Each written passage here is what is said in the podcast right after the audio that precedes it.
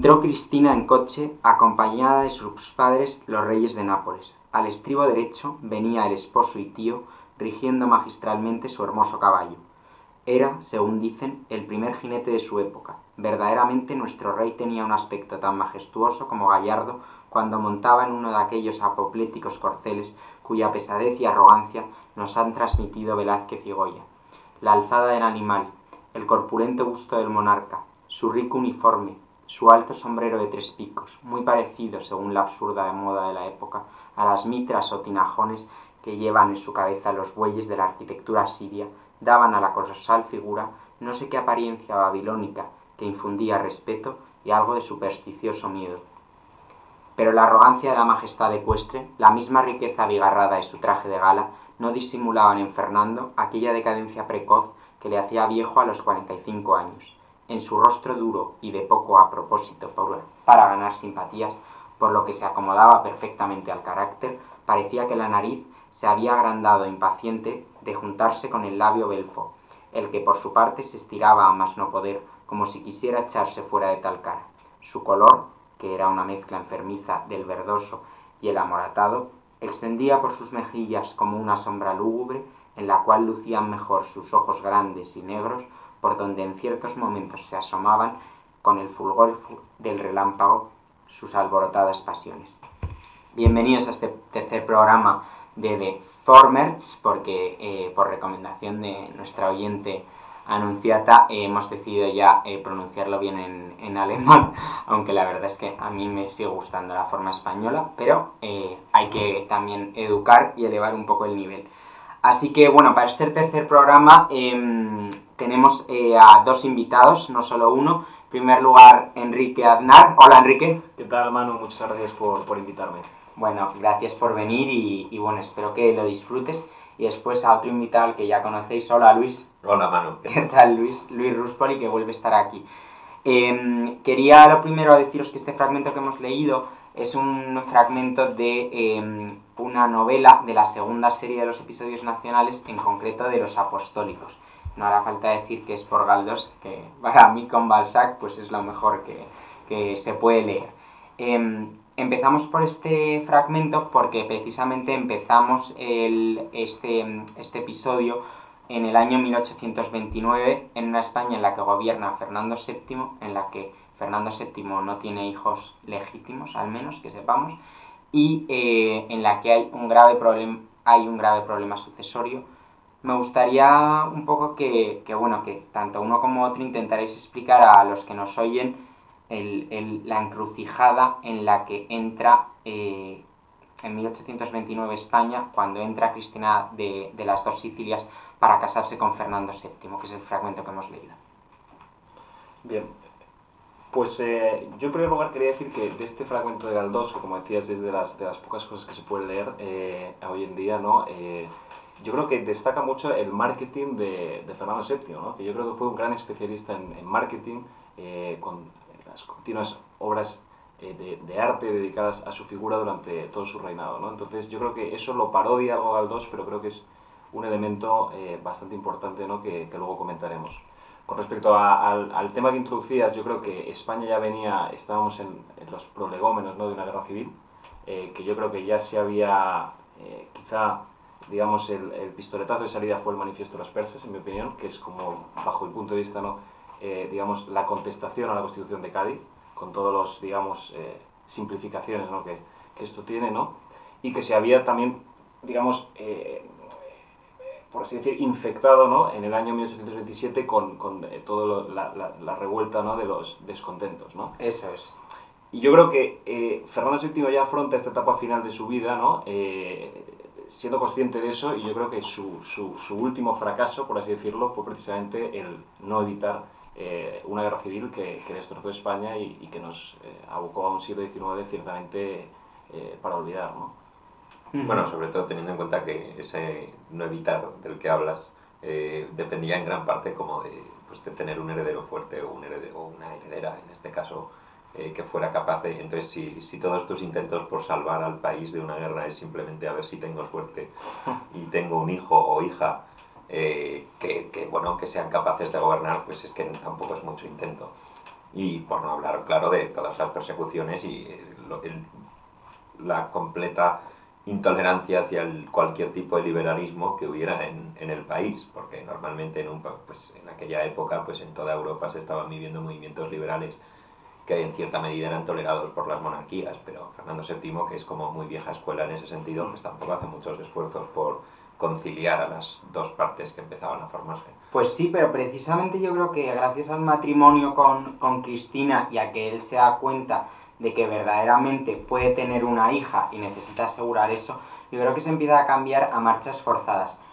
Es muy divertido yo creo que recordar que eh, para Fernando VII este matrimonio con su sobrina, porque era la hija de su hermana Isabel y del rey Francisco I de las dos Sicilias, eh, es el cuarto matrimonio y el anterior, bueno, el primero fue con, con otra, otra princesa napolitana, con María Antonia, el segundo con María Isabel de Braganza, eh, princesa portuguesa, o mejor dicho, luso-brasileña, en realidad vinieron, vino con su hermana de Portugal para casarse con Fernando VII y la otra con el, con el infante Don Carlos, el que sería el problemático infante que, que intentaría eh, ser eh, rey de los españoles y que desde luego, no sé para vosotros, pero para mí nunca lo fue.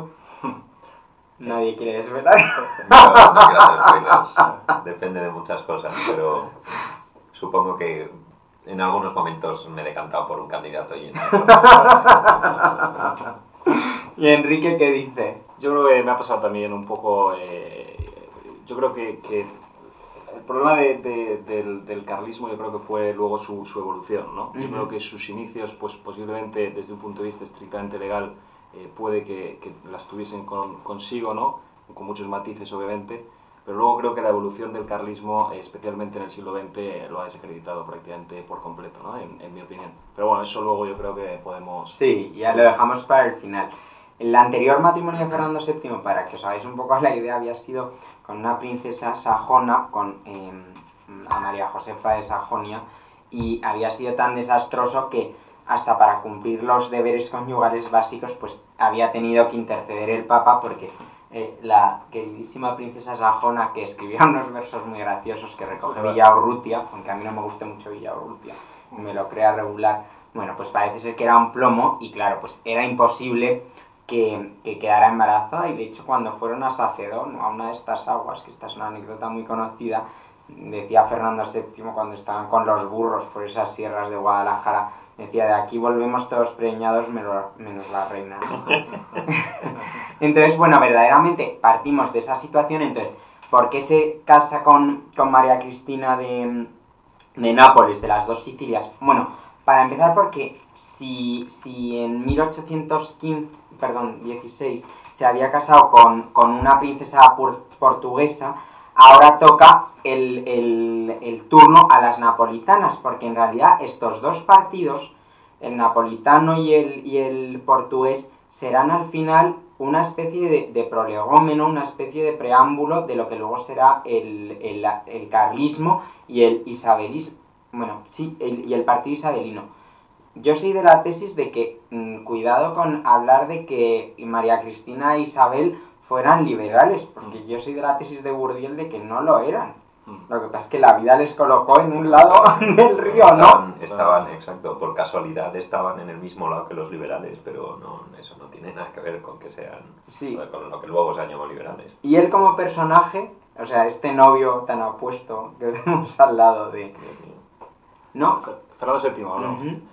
O sea, yo creo que de Fernando VII el problema que tiene es que en la época fue eh, amado, ¿no? Eh, en algún sentido yo creo que Fernando VII para los españoles eh, les, le amaban tanto como les había costado, por así decirlo, ¿no? En el sentido de que ellos habían librado una guerra por él en la que, bueno, él eh, tenía otros trámites con Napoleón mientras tanto, pero la realidad es que el pueblo español hizo un gran esfuerzo, ¿no? Para restablecer la monarquía y yo creo que en ese sentido él tenía, eh, digamos, el marketing lo tenía consolidado toda vez que el pueblo español le amaba como le había, digamos, deseado, ¿no? De ahí el, el- el gran apodo, ¿no? Yo creo que luego la publicidad que ha venido después de Fernando VII como un inútil, un incapaz, pues, de hecho es que nu- nunca se dice, por ejemplo, de, de- de la publicidad negativa liberal de Fernando VII, nunca se dice eh, que, que fuese malo o que fuese un cruel o que fuese... No, no, lo No. que se dice siempre es que era un inútil, ¿no? Que como que se le intenta salvar, ¿no? Y de vez en cuando pues escuchamos leyendas de que un ministro era aguador, que no es verdad, o Ujú. cosas de que era chamorro su amigo, pero no era, nunca fue ministro, ¿no? Entonces, yo creo que a Fernando VII le envuelve una mística de amor-odio tan compleja eh, que yo creo que los españoles nos hemos quedado con la idea de que era un personaje tonto, cuando yo creo que tengo eh, es un personaje con matices, quiero decir, ¿no? Yo creo que, que no es todo ah, eh, blanco-negro, ¿no? No sé cómo lo veis vosotros. Hombre, yo creo que evidentemente tonto no era, porque si fuera tonto, pues habría sido mucho más débil y habría sido mucho menos, mucho más manipulable y mucho más, y al final, seguramente, o sea, con un rey un poco más blando que Fernando VII, un poco menos avispado, pues eh, la constitución de 1812 seguramente hubiera salido adelante, incluso a la vuelta del rey. Pero... Claro, pero yo creo que en este debate del liberalismo y el carlismo, y luego se ve, es que nos olvidamos que de verdad que e- ese liberalismo, al final de la época fernandina, no digo luego de la posterior, pero es que en realidad era casi como un, un ejercicio de esnovismo. Sí. de pues algunos intelectuales, algunos militares, porque luego la realidad es que la base rural, que era la base española, no tenía ese carácter tan liberal, ¿no? Como nos han hecho creer luego la historiografía liberal, claro. Sí, no, claro, claro. es más como una, dar una imagen de una España moderna, pero tampoco, y sobre todo, pues vamos a empezar a aparecer todos por palacio y vamos como a discutir un poco con el rey y a ser, pues eso, como tú dices, a lo mejor una cosa muy esnovismo mirando a Francia, como queremos ser modernos como ellos y queremos tener unas cortes muy estupendas que decidan algo que en el fondo pues tampoco tendrían un poder, digamos, o sea que estoy de acuerdo en lo que dices de que no es un liberalismo como lo que hoy pensamos que es el liberalismo, es más bien una cosa muy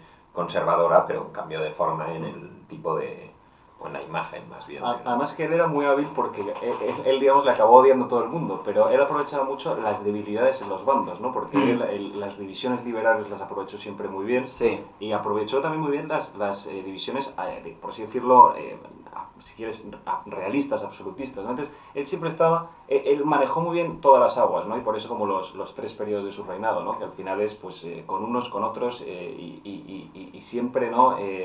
Manejó muy bien los tiempos en ese sentido, yo creo. Yo y, también, y- sí. y la historia luego se lo comió, ¿no? Con Y- el final. Claro, lo que pasa es que explotó, ¿no? Miguel Ayuso, yo no le tuve como profesor en ICADE, ¿no? Mm, que es, carlista, sí. Sí, es carlista, justo. Pero eh, no sé por qué un día en clase en ICADE eh, me encontré con un, un taco de apuntes de Miguel Ayuso y como, bueno, pues yo la verdad es que no me dedicaba mucho a seguir las clases, pues por supuesto, ¿para qué necesitábamos más?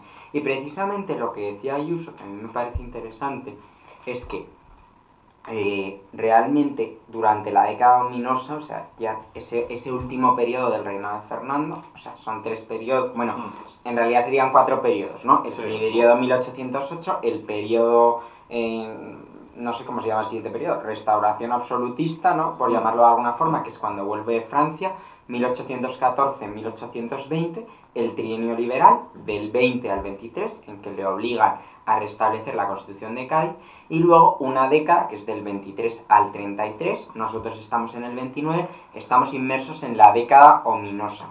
Se llama la década ominosa porque la historiografía Liberal. ha decidido deci- Sí, es decidir que es ominosa. Aparte que, que perdóname interrumpa ahí, porque, No, no. porque de, de ominosa, si, si lo ves desde un punto de vista de, digamos, de logros del reinado, Al yo creo que contrario. fue la mejor. Claro, final exacto. De esa época es el Código de Comercio, de esa época es el Banco San Fernando, es la ley de minas, es decir, que son Todo. reformas que- económicas, jurídicas, políticas, que son relevantes, ¿no? El Consejo de el Ministros. Consejo de Ministros, el ministro de Fomento, el Ministerio de Fomento Efe- y el de Interior, Fomento General. ¿no? De Fomento General del Reino. Sí. Puede que el de Interior también. Es decir, eh, al final, o sea, es decir, también la historiografía liberal ha vendido lo que ha querido en ese sentido. Total. No hay tampoco que canonizar, pero No, es decir, pero- hay un término medio en 1829 sobre cómo estaba España, ¿no?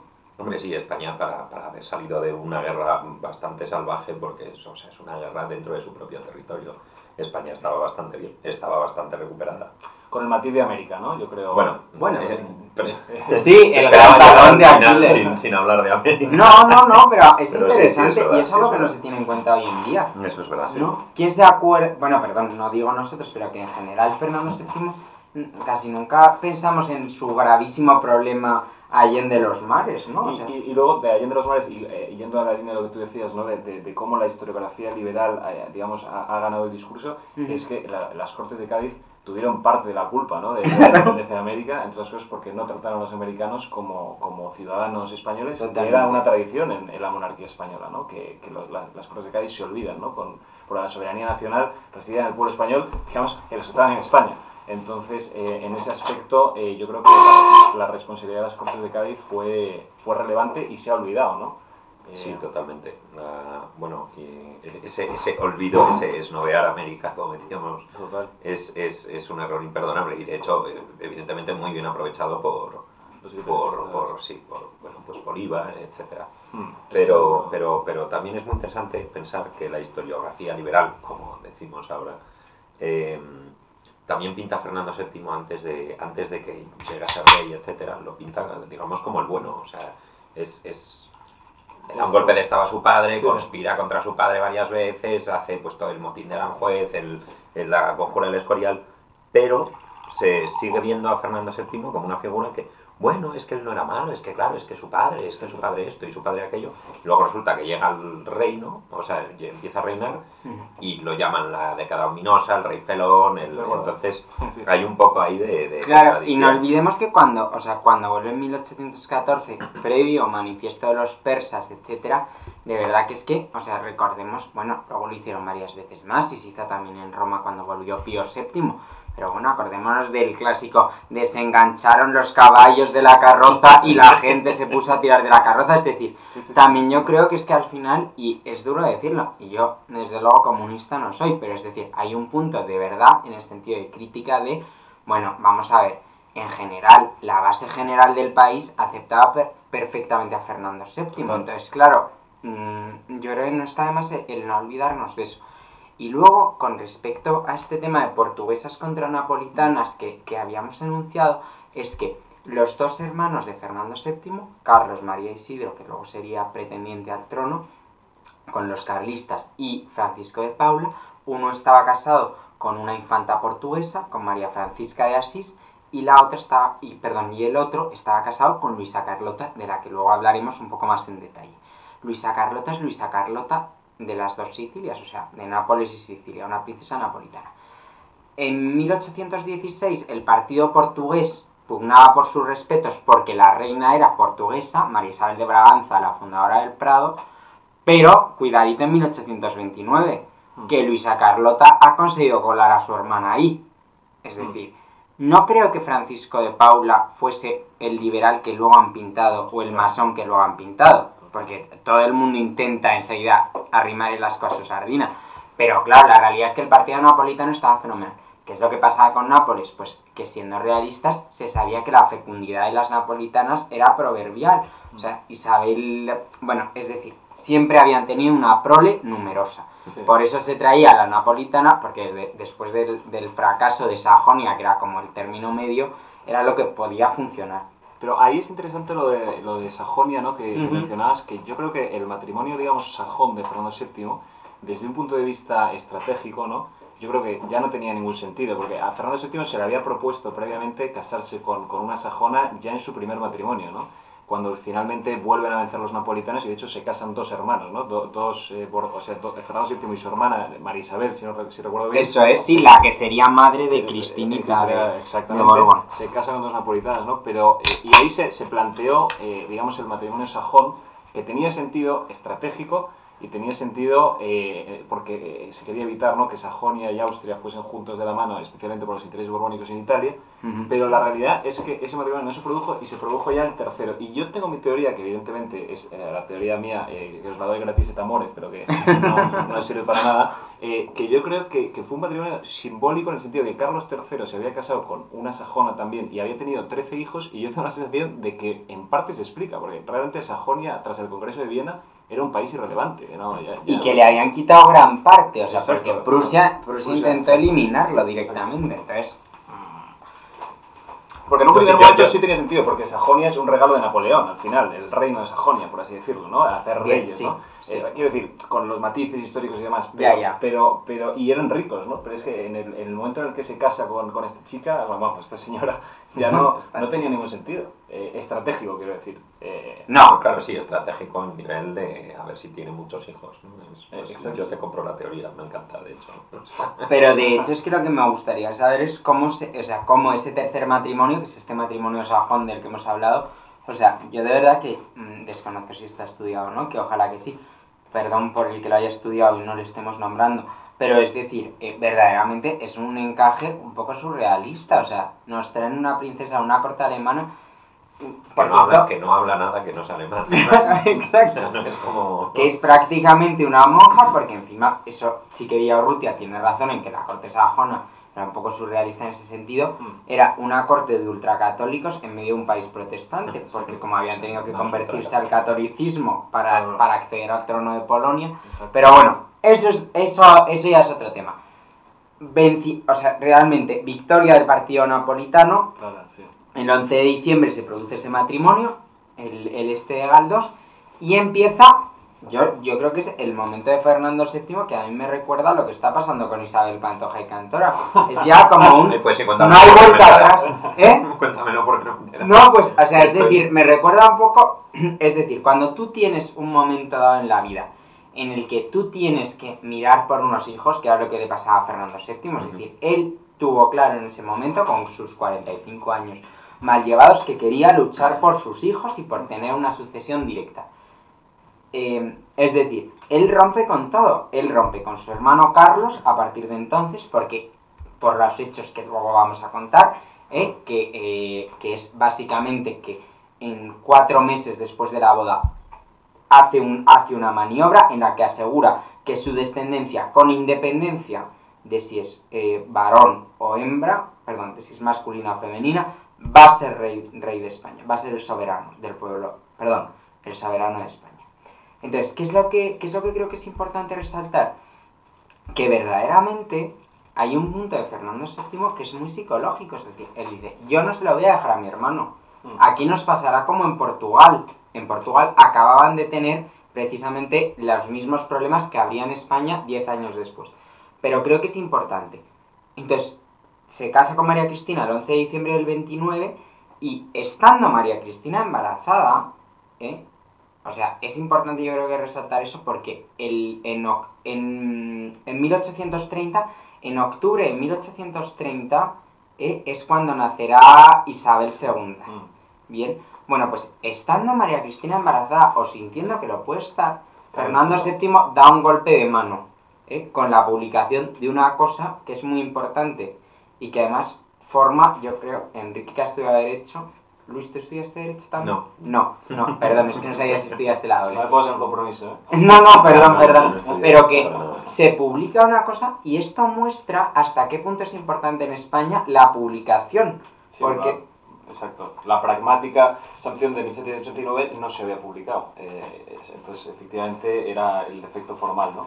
haz de ponente, Enrique. Pero antes de eso, antes Sí. de eso, antes de la pragmática, eh, eh, eh, este el Marqués de Lema eh, sacó un documento de, de Calomarde, que en ese momento era el notario mayor del reino al ser ministro de Justicia, Eso es. donde Fernando VII ya cambia en su testamento y dice, de alguna forma, que él ya, eh, digamos, eh, asume derogada, eh, digamos, eh, las, eh, el sistema sucesorio que instaura Felipe. Luego hablaremos de ese testamento, pero vamos por orden cronológico. 11 de diciembre de 1829 el matrimonio Exacto. y el 3 de abril de 1830 los españoles se levantan con una publicación en la Gaceta de Madrid verdad, sí. en la que se encuentran Enrique No, lo que se encuentran que efectivamente cambia el orden sucesorio de forma que eh, se, digamos, se retrotrae a una legislación que había cambiado eh, Carlos IV y además de forma correcta porque había ido a, cor- a- a Cortes, si no recuerdo mal, eh, o al Consejo Sí, sí. Real o como No, no, Cortes, en Cortes. La ratificaron y Para ratificar, porque eso además es una cosa de la monarquía hispánica, ¿no? que aquí se jura en cortes, pero en, en otros países se corona y se acabó, pero aquí, Pero aquí cortes nunca. Eran,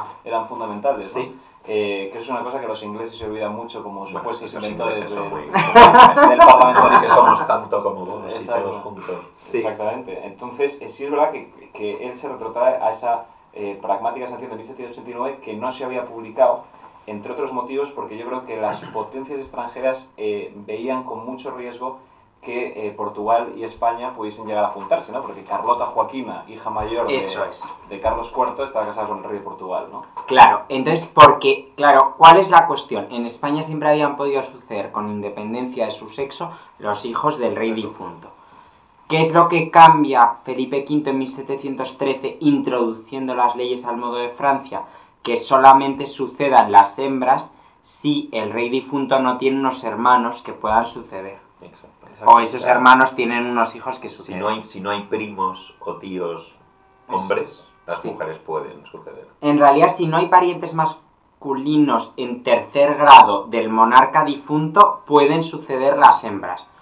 No es la ley sálica francesa, ni mucho menos, que siempre estamos obsesionados con la ley sálica. Pues no era la ley sálica, idiotas, no lo era. Entonces, ¿qué es lo que pasa? Que lo que es interesante, creo, es que eh, en 1713 Felipe V quita eso y en 1789, que es un año fundamental, porque en Francia se está liando la que se está liando y estamos en octubre del 89, las Cortes deciden eso. Y lo que dice Enrique, no se considera cauto publicarlo. ¿Por qué? Pues porque publicar esa, esa pragmática sanción en ese momento, en 1789, supone que el resto de cortes que tienen monarcas borbónicos se quejen. ¿Por qué? Porque los primitos de Nápoles que hemos visitado la semana pasada Exacto. eh, y los primos de Parma Claro. se quejarán porque claro cuanto menos cuanto menos menos eh, personas haya en el orden sucesorio más cercanos están ellos los borbones italianos a suceder al trono español Totalmente. Además ahí se juntaba el hecho adicional de que yo creo que Carlos IV cuando, cuando promulga esta pragmática sanción también tenía un poco de miedo porque cuatro de sus hijos eh, varones, los, los cuatro primeros, habían muerto, ¿no? Entonces al final yo creo Ujú. que él tenía ese, ese eh, miedo o, o lo hizo quizá por caución, ¿no? De decir, oye, yo quiero que suceda a alguien de mi línea y no mi hermano o los que, o los que iban detrás suyo. Quiero pensar, ¿no? Que era un, un tema también algo psicológico, ¿no? Pero sí, efectivamente es lo que dices tú, hubo un defecto formal de que nunca se publicó y ese es el gran argumento luego carlista, ¿no? De, de que no fue formal este cambio que, que acabas de decir en, en 1830, ¿no? Si basamos una guerra en un argumento formal, pues ¿Estás de acuerdo? que- opino. Sí, sí, sí, no lo digo. Claro, Pero pero fue el uno de es los argumentos, ¿no? Bueno, sí, claro, pero, pero para mí es el gran argumento lo que dice Luis o sea no puede ser que una guerra esté fundada en eso esa es la cosa, es, es que no salió en, el, en la Gaceta de Madrid. Ah, bueno, No, pues, quiero decir, pero lo que sí, sí se decía que, que, eh, es decir, cuando la gente decía, bueno, es que lo dijo el rey. Y, No, claro, y claro. ellos decían, bueno, lo dijo el rey, pero el rey no lo podía decir así, ¿no? Entonces fue uno de los argumentos adicionales, evidentemente yo creo que, como dices tú, el formal, pues Sí, tampoco... sí, no, evidentemente, o sea, no, no es lo principal. No No, es lo principal, creo que la gente sí. se echara al monte porque no hubiera Exacto. publicado una, una ley. Pero... Bueno, pero al final la realidad es que yo creo que Fernando VII, ¿no? Mm, Estoy como... Bueno, es verdad que nueve meses a octubre, justo a abril, a lo mejor María Cristina estaba sintiendo los primeros síntomas del embarazo o estaba próximo a sentirlos. Entonces, Eso es fundamental. Evidentemente, los partidarios de la, de la ley sálica, entre comillas, o sea, no lo vamos a llamar así, del reglamento sucesorio de 1713, se agrupan en torno a don Carlos, que empieza a agrupar en torno a sí lo que ya había empezado a agrupar el partido portugués que hemos dicho, el partido, el partido portugués, el partido que sería el futuro partido carlista, empieza a agrupar en torno a sí a los realistas más furibundos.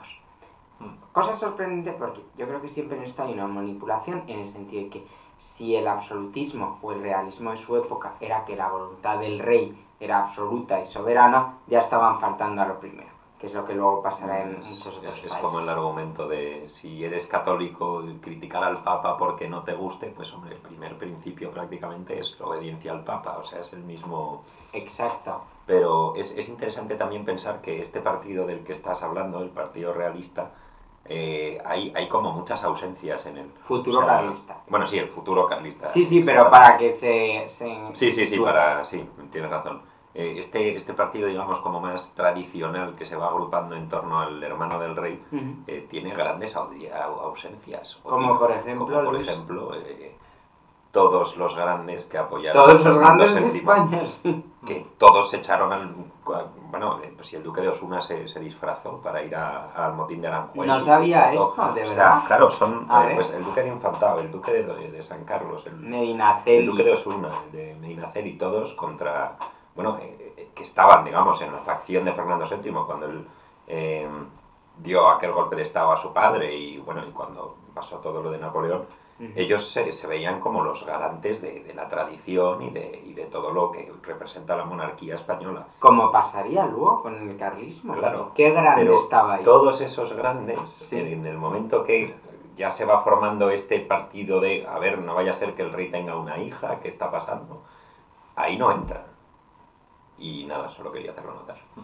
Yo creo que no entran, pero tampoco salen. Quiero decir, eh, yo, ahí fueron más hábiles que yo creo que al principio con Fernando VII, que creo que, que, se arriesgaron, ¿no? Pues un infantado, ¿no? Que al final fue muy protagonista del, del motín de Aranjuez, ¿no? Sí. Eh, o un duque de San Carlos, aunque evidentemente por rango de importancia pues eh, es el sol. No es igual. ¿no? Con todos mis respetos al, al, duque de San Carlos. Sí, pero, pobre, desde aquí mandamos un abrazo. No un abrazo desde, desde aquí, pero, pero además lo mismo infantado, ¿no? Tenía mucho más, eh, en ese momento además, porque en toda época... Antigüedad, ¿no? Sí, antigüedad. Y yo creo también, entre los cuatro grandes, ¿no? Eh, yo creo que es un tema de que en cada generación hay uno, ¿no? Yo creo entre Infantados, Una, Alba y Medinaceli, que yo creo que son los cuatro, por así decirlo, grandes, yo creo que cada generación, más o menos, eh, vive una época de... Pero sin duda Cada San vez Carlos... que fueron el mismo encantado, eso, ya sí que fue la causa. Pero sin duda el San Carlos de ese momento era para Fernando VII un, un amigo, sobre todo, porque yo... Claro, exacto, y el otro era una, una institución en España, Exacto, ¿no? Entonces, justo. Pero sí es verdad que luego es lo que dices tú, es interesante que nadie se suma, o por lo menos no explícitamente, eh, con, con, con eh, Carlos María Isidro, ¿no? Pero, y Carlos María Isidro muchas veces recibe apoyos más, si queréis, funcionariales, ¿no? Que, que podría ser más una élite liberal, ¿no? Bueno, Eh, Juan Bautista Erro, el conde de España, todos Mm. estos eran señores que en realidad, bueno, yo para mí son arribistas y lo siento mucho por, por Don Sixto, etcétera, pero es decir, la realidad es que para mi gusto ese carlismo se queda en unas medianías que luego quedará demostrado que a la hora de la guerra, en la que efectivamente se rodean de los liberales, pero se rodean también de los grandes. Exacto, Que Se- se vaya rodean- eso por delante, ninguno estuvo en Estella. exacto. Que yo sepa, no sé. Se Tuvo que hacer grandes eh, Don Carlos porque no los tenía. Entonces, No sé, yo, yo- yo sigo menos esa parte, pero desde luego no me suena que hubiera mucho. Pues eso, eso también, y, y ya, si quieres, paro con... Pero No, eh, no. opino que hila bastante bien con lo que decías antes, de que el liberalismo de María Cristina, bueno, el liberalismo de la reina no es un liberalismo como se entiende hoy liberalismo. O sea, Eh, si los grandes de España, que son pues eso, los grandes garantes de Ujú. la monarquía y la tradición en el país, se alinean con la reina, pues muy liberal tampoco podía ser. Cierto. Y luego había mucho liberal que eso eh, dijo una vez una maldad eh, Agustín de Foxá, que a mí siempre me hizo mucha gracia, pero eh, él siempre decía cuando le, creo que le creo que era Agustín de Foxá, pero le preguntaron por qué cree usted que, que cayó eh, Alfonso XIII y él contestaba eh, pues porque no le dio un título a Valle Inclán, ¿no? Entonces, esa, élite liberal yo creo que al final estaba eh, pues, eh, buscando eh, subir, ¿no? Entonces al final pues yo Mm. creo que hicieron un análisis de, de, digamos, de posibilidades y adicionalmente también de, de, bueno, de cuáles iban a ser las consecuencias de un bando u otro y escogieron. Pero efectivamente yo no creo que María Cristina fuese, eh, como luego se la ha pintado, ¿no? como una especie de adalid del liberalismo, ¿no? más bien todo lo contrario. Totalmente, y además es que, es que no se puede olvidar, lo que pasa es que para mi gusto lo que tuvo es la inteligencia de en esos primeros años hasta hasta luego cuando, cuando tiene que salir exiliada, para mi gusto tiene la inteligencia de reconocer eso. Y luego yo decía el otro día que es verdad que creo que los liberales, y yo lo siento, pero al oír cualquier relato de, de batallas de ambos bandos luego en las guerras carlistas, me acabo sintiendo identificado con los liberales porque en general coincide más con mi concepto en ciertas cosas. Si luego le dieron a Espartero el, el título de conde de Luchana y príncipe de Vergara, me parece adecuado y me parece que al final no era distinto de cómo pues eh, mm. ganaron los mm, bueno eh, pues no sé los Guzmán el bueno pues al final es una forma de renovar la nobleza y que es lo que tiene que ser. Bueno para cerrar esta etapa de 1829 vale que nos hemos extendido un poco y os hemos hecho yo creo que un poco una introducción a lo que a lo que luego va a venir. Eh, nos gustaría que escucharais Em, un aria de la ópera Los últimos días de Pompeya, que es del mismo autor que el del inicio de, nuestro, de nuestro programa, y eh, que es Datel Extrema Volta, eh, en versión de Raúl Jiménez y Llano Tarmar, con Giuliano Carella dirigiendo la orquesta del Teatro Massimo Bellini de Catania, eh, esta ópera se escuchaba en Madrid en esta época, aunque había sido estrenada en el Teatro San Carlos de Nápoles en 1825. Espero que la disfrutéis y enseguida estamos otra vez.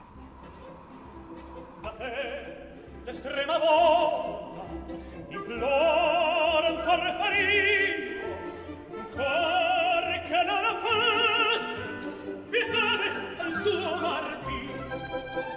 che Oh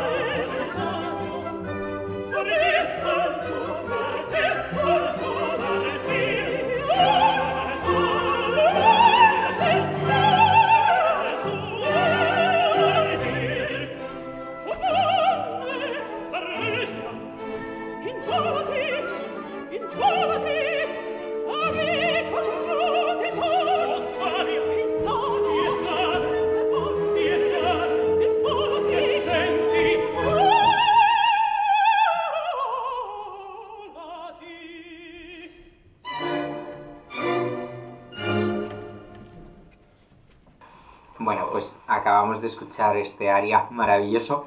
Y bueno, entramos ahora en, ese, ese mm, inesperado acontecimiento, en realidad, que fue el que se produjo en octubre de 1830, con el nacimiento de una infanta, y no de un infante, que era lo que hubiera sido deseable, ¿no? Hombre, eh, para una persona como Fernando VII sido bastante deseable. Pero bueno, eh, teniendo en cuenta la edad de él, Mm. lo que hablábamos antes, un señor de 45 años que no ha envejecido muy bien. Eh, o sea, un señor pues bastante eh, maltrecho, que los matrimonios, esto, aquello, y al final no concebía, no concebía, pues por fin tiene una hija. Entonces, podría haber sido un hijo, pero hombre, supongo que, que, que sentó bastante bien, a la vez que mal, quiero decir, o sea, es como una cosa agridulce. En el Mm. fondo es, pues tenemos a, ya tenemos heredero, bueno, y- pero es heredera, mala suerte. Sí, es- esa es la realidad. Mm, Yo creo que fue, sí, justo la, la historia de, de- bueno, yo como tú, eh, él, él lo celebró mucho y, y- y se apresuró mucho, ¿no? En, en- en que la, las cortes, la, la jurasen, ¿no? Como, como Todavía no, ya lo veremos, Sí. porque estamos en octubre de 1870 y la jura ocurre mucho después. Van a pasar muchas cosas. Sí, antes, estoy de acuerdo, pero como que él se empeñó ya en, en presentar... Él es- yo creo que estaba ilusionado, es decir, evidentemente una desilusión relativa porque no había tenido un, un hombre, ¿no? que era lo que él quería, pero mm, yo creo que a partir de ahí él ya dijo que... Yo tengo la sensación que lo tuvo claro desde el principio, ¿no? Que no le había salido una cosa y que si no le salía, pues ella iba a ser la reina, ¿no? Lo tuvo, lo tuvo tan claro que, que eso es algo que yo incorporé a Wikipedia porque me pareció fundamental y creo que no, no- seguro que eh, a nivel académico todo el mundo se había fijado, pero yo es una cosa que precisamente estoy, estoy, em, estoy convencido de que verdaderamente hay un punto muy interesante que es que eh, Fernando VII considera a la infanta Isabel no como heredera, sino lo que hace es lo siguiente, lo que hace es que manda que se le guarden los mismos honores que a los príncipes de Asturias. Y esto lo hace si Isabel II nace el em, 10 de octubre, el 14 de octubre sale publicado en la Gaceta un artículo de oficio que reza así, el, el- el título. El rey nuestro señor se ha, se ha servido dirigir al señor secretario de despacho de Gracia y Justicia el real decreto siguiente, nombrando heredera y legítima sucesora a la infanta doña María Isabel Luisa, ¿eh? y guardándose le guarden los honores correspondientes a los príncipes de Asturias.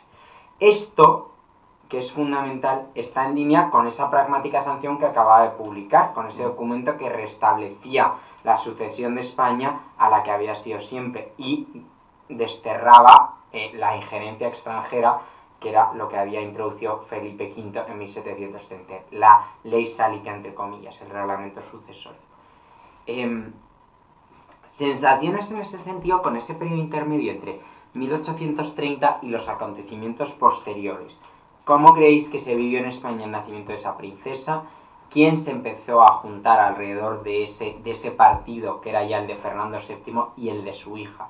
Porque ya había alguien en torno al que juntarse, un heredero potencial de Fernando VII. ¿Ha pasado un ángel? Hombre, eh, al final España, después de... eh, ¿Cuántos años son? Son prácticamente casi 20 años de reinado de, de- de Fernando VII. Bien. Eh, después de toda la, digamos, pues todo esto, pues que sí, eh, los cambios de régimen, los alzamientos, los... eh, tener un rey, pues lo que hemos dicho antes, ya me repito mucho, pero un rey viejo, un rey que tiene 45 años, que, que- que no tiene hijos, que no es capaz, también por problemas físicos parece ser, o sea, una cosa, una, una cosa bastante seria. Eh, que haya algo, o sea, es como un rayo de esperanza para la, la nación entera, entiendo. Bueno, entera no, evidentemente para el hermano del rey, pues igual no tanto. Pero, ese, pero ¿no? los Pero para- españoles lo debieron ver como, hombre, por fin parece que es verdad que el rey sí que puede, que quien no podía era... Claro. Entonces, vamos a ver, a partir de aquí, bueno, ha tenido una niña, vamos a ver, pero yo entiendo que, que, que se recibe como una muy buena noticia a nivel nacional, salvo por la camarilla ya. De Don Carlos, de ese partido portugués. Justo, yo estoy, estoy de acuerdo, además, él venía un poco en línea con lo que decía eh, Manu, ¿no? Venía de, entre comillas, como se dice ahora, venía de estar en racha, ¿no? Porque al final él había hecho ese viaje por el norte triunfal, ¿no? Después de toda la revuelta esta que hemos hablado antes, ¿no? Es eh, como el preludio del carlismo. Y él eh, venía victorioso, ¿no? Porque Ujú. oye, eh, Esto es muy interesante, Enrique, cuéntanoslo, porque ni siquiera, no, no lo sé, ¿eh? No, Sí, o o sea, sea, él después de la, de la revuelta del oficial este, que yo creo que era, no sé si era francés o español, pero Besiers era, yo creo, ¿no? Se llamaba, Besiers, eh, da- bueno, eh, la revuelta en Cataluña y él recorre el norte. en el 27, El ¿no? 20 si no recuerdo mal es el 27, exacto. Y él a partir de ahí hace como una especie de, de tour y recorre Cataluña, recurre... Y luego es curioso porque recorre muchos de los eh, lugares, entre comillas, sacrosantos del carlismo con Mm. muchísimo éxito, porque está en Navarra, está en País Vasco eh, y, y- está en, en- en Cataluña, ¿no? Que es como uno de los Sí. focos carlistas, ¿no? Aunque luego también la mitología ha querido, digamos, reincidir mucho en, digamos, estos tres sitios como los eh, principales carlistas, cuando yo tengo la sensación que tampoco era necesario, eran evidentemente provincias carlistas, pero no eran las únicas, ¿no? Y yo creo que eso es un poco interesado también. Pero bueno, el caso es, volviendo al tema, es que él recorre todas esas zonas con muchísimo éxito y vuelve a entrar triunfalmente en Madrid tras ese viaje después de la revuelta y demás, y, y- y le aclama al pueblo, ¿no? Porque él, yo, yo de nuevo eh, insisto en que él es un especialista en el marketing, en eso era muy hábil él o sus asesores, evidentemente, pero él tenía un, un gran reconocimiento de- del pueblo, ¿no? Y en ese sentido yo creo que él, eh, la, la- la- Isa- Isabel II fue la culminación, digamos, de, de esos años de casino, si quieres, eh, por decirlo así, Sí, sí. De, de suerte, ¿no? De una tras otra le iban saliendo bien con el matiz que hemos hablado de- del sexo, ¿no? Que pues era, era mujer y evidentemente pues eh, tenía las complicaciones que, que hemos dicho, ¿no? Pero yo en ese sentido creo que fue un gran año para, para Fernando VII, o unos grandes años eh, a partir de, de 1823 y especialmente la, la década final del 20 y los principios de- del 30. Fueron años muy buenos para él. Yo coincido y además sea esa dicotomía que hemos comentado en la cual el amor del pueblo puede todo hasta que en 1868 eso se rompe y la realidad es que se perdona todo. Total. Volvemos a lo mismo, es que la, la franja que derrocó a Isabel II en 1868 eran los hijos de los liberales del año 20 Qué bueno. y, eh, y posteriores, es decir, es una cuestión también generacional. Eh, esa franja se había ido agrandando, mientras que en 1820 era un esnovismo, aquí ya eran las clases que tenían un cierto poder económico y que podían incluso poner al poder entre las cuerdas. Pero la base del pueblo realmente continuó siendo afecta a las personas de Fernando VII y de su, de Bueno, su sí, hija. Sobre todo creo que ahí has, has dicho la clave, Enrique, cuando has dicho lo de que tenía el apoyo del pueblo, porque verdaderamente era un señor que sabía lo que el pueblo quería. O sea, era famoso por... perdón. Era famoso por, por eh, saber presidir, al parecer, muy, muy bien las corridas de toros. O sea, era lo que él entendía al pueblo. Era un señor que, Y muy, que sabía manejarlo, sabía lo que quería y, claro, de ahí ese marketing del que hablas. de y muy campechano, además. eh, Sí. claro, Hay gente que trató con él. Es un predecesor, Sí, de, sí, un predecesor. de don Juan Carlos Exacta- I. eh, Exactamente, esperemos que no, no tenga más sucesores Juan Carlos I, pero en cualquier caso, eh, en cualquier caso es verdad, él era, eh, se, se- hablaba mucho de él, la gente diciendo que era una persona muy campechana y de hecho nobles de la corte, en, Ujú. en memorias o en escritos y tal, siempre decían que era una persona eh, tosca, ordinaria, incluso. Sí, es verdad. Y a él, de hecho, le divertía uno de sus mejores amigos, que la historiografía ha convertido en ministro, que de nuevo insisto, no era ministro, que era eh, Chamorro, eh, es que lo he escuchado muchas veces, ¿no? Es que Fernando VII eh, es el peor gobierno de Fernando VII que hizo ministro a su aguador, es mentira. El aguador de Fuentelberro, que era Chamorro, que era su amigo, le divertía porque, por la- la- por- porque le, le trataba de tú a tú, porque le consideraba un tío muy divertido y muy tal, y hablaba pues de tacos, de que se iban a ver señoras, de todas estas cosas, y porque era lo que le divertía a, Fernando VII. Entonces, eh, es, es una personalidad de este señor muy compleja, pero, pero yo creo que al pueblo le llegaba porque, porque le veían más cercano que a un Carlos IV, por poner un ejemplo, ¿no? Que, que eso es... Fernando VII navegó dos aguas, ¿no? Entre la modernidad y el antiguo régimen. Carlos IV era un rey del antiguo régimen, no... Del no- antiguo régimen, pero yo creo que, de verdad, que es que yo creo que la imagen de los reyes que posteriormente en general se nos ha vendido era distinta. Yo me acuerdo con Carlos IV que verdaderamente era un hombre que no te digo que se llevara bien con el pueblo, pero se llevaba bien con sus caballerizos, con gente de muy baja extracción en ese sentido. Y siempre se decía que él le encantaba estar en las caballerizas. Con Fernando VII, o sea, entramos en un nuevo modelo que para mi gusto se parece a modelos relativamente cercanos como don Alfonso XIII y, y don Juan Carlos I, que es un rey muy borbónico en el sentido español, no en el sentido francés, Sí. en el que verdaderamente no tienen ningún problema en ir a verbenas y otras celebraciones populares, mientras que eso en época de Fernando VII tenía que mantenerse en un perfil bajo, como lo llamarían Claro, ahora, eh, realmente con, con Alfonso XIII y con Juan Carlos I ya se hace abiertamente porque se considera que es una forma de unión con el pueblo. Las corridas de toros que decía, que decía Luis, o sea, eso va a ser un elemento posterior y que ya había sido un elemento, es verdad, pero que es verdad que el rey iba a corridas de toros corrientes, no a corridas de toros solemnes. Mm. No, no, este claro, rey, iba- Fernando VII. Iba a ver los toros, no iba a, a dejarse ver en los toros. Exacto, que es la diferencia. ¿no? Y, y luego también dicen que hay un elemento muy importante que es eh, un hermano de Carlos IV, que era el infante don Antonio Pascual, Ciertamente. que es muy reconocible, por ejemplo, en la familia de Carlos IV, porque es el que tiene así la mirada más como... El más feo que ya es Sí, decir. el- el ma- bueno, es igual a Carlos IV, pero, Sí. pero tiene cara de. No me gusta que me estés pintando. Ceño fruncido. Exactamente, y, y las cartas que hay entre él y Fernando VII eh, son terribles, porque están llenas de tacos, de burradas, Sí. de, es todo como...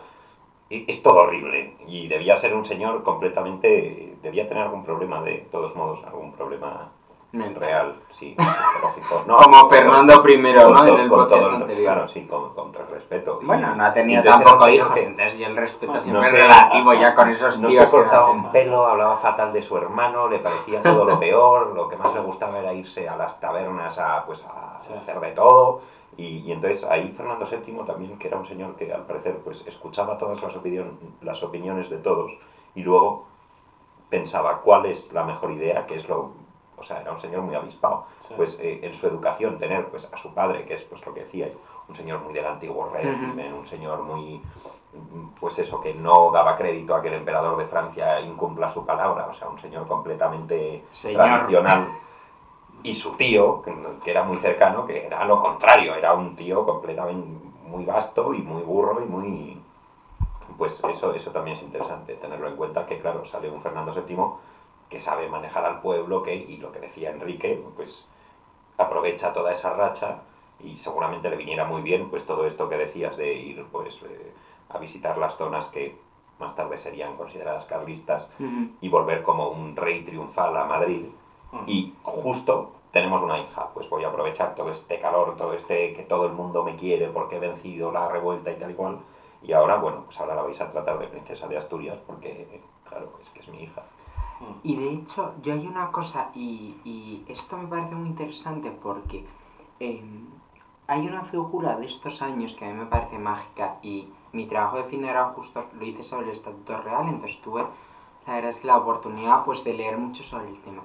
Y es la del comisario general de la Cruzada. Eh, básicamente para, no vamos a entrar en detalles, pero era uno de los eclesiásticos más cercanos a la corte. Mm. Estaban los eclesiásticos propios de corte y este señor que tenía que residir en Madrid y cerca de los reyes de España.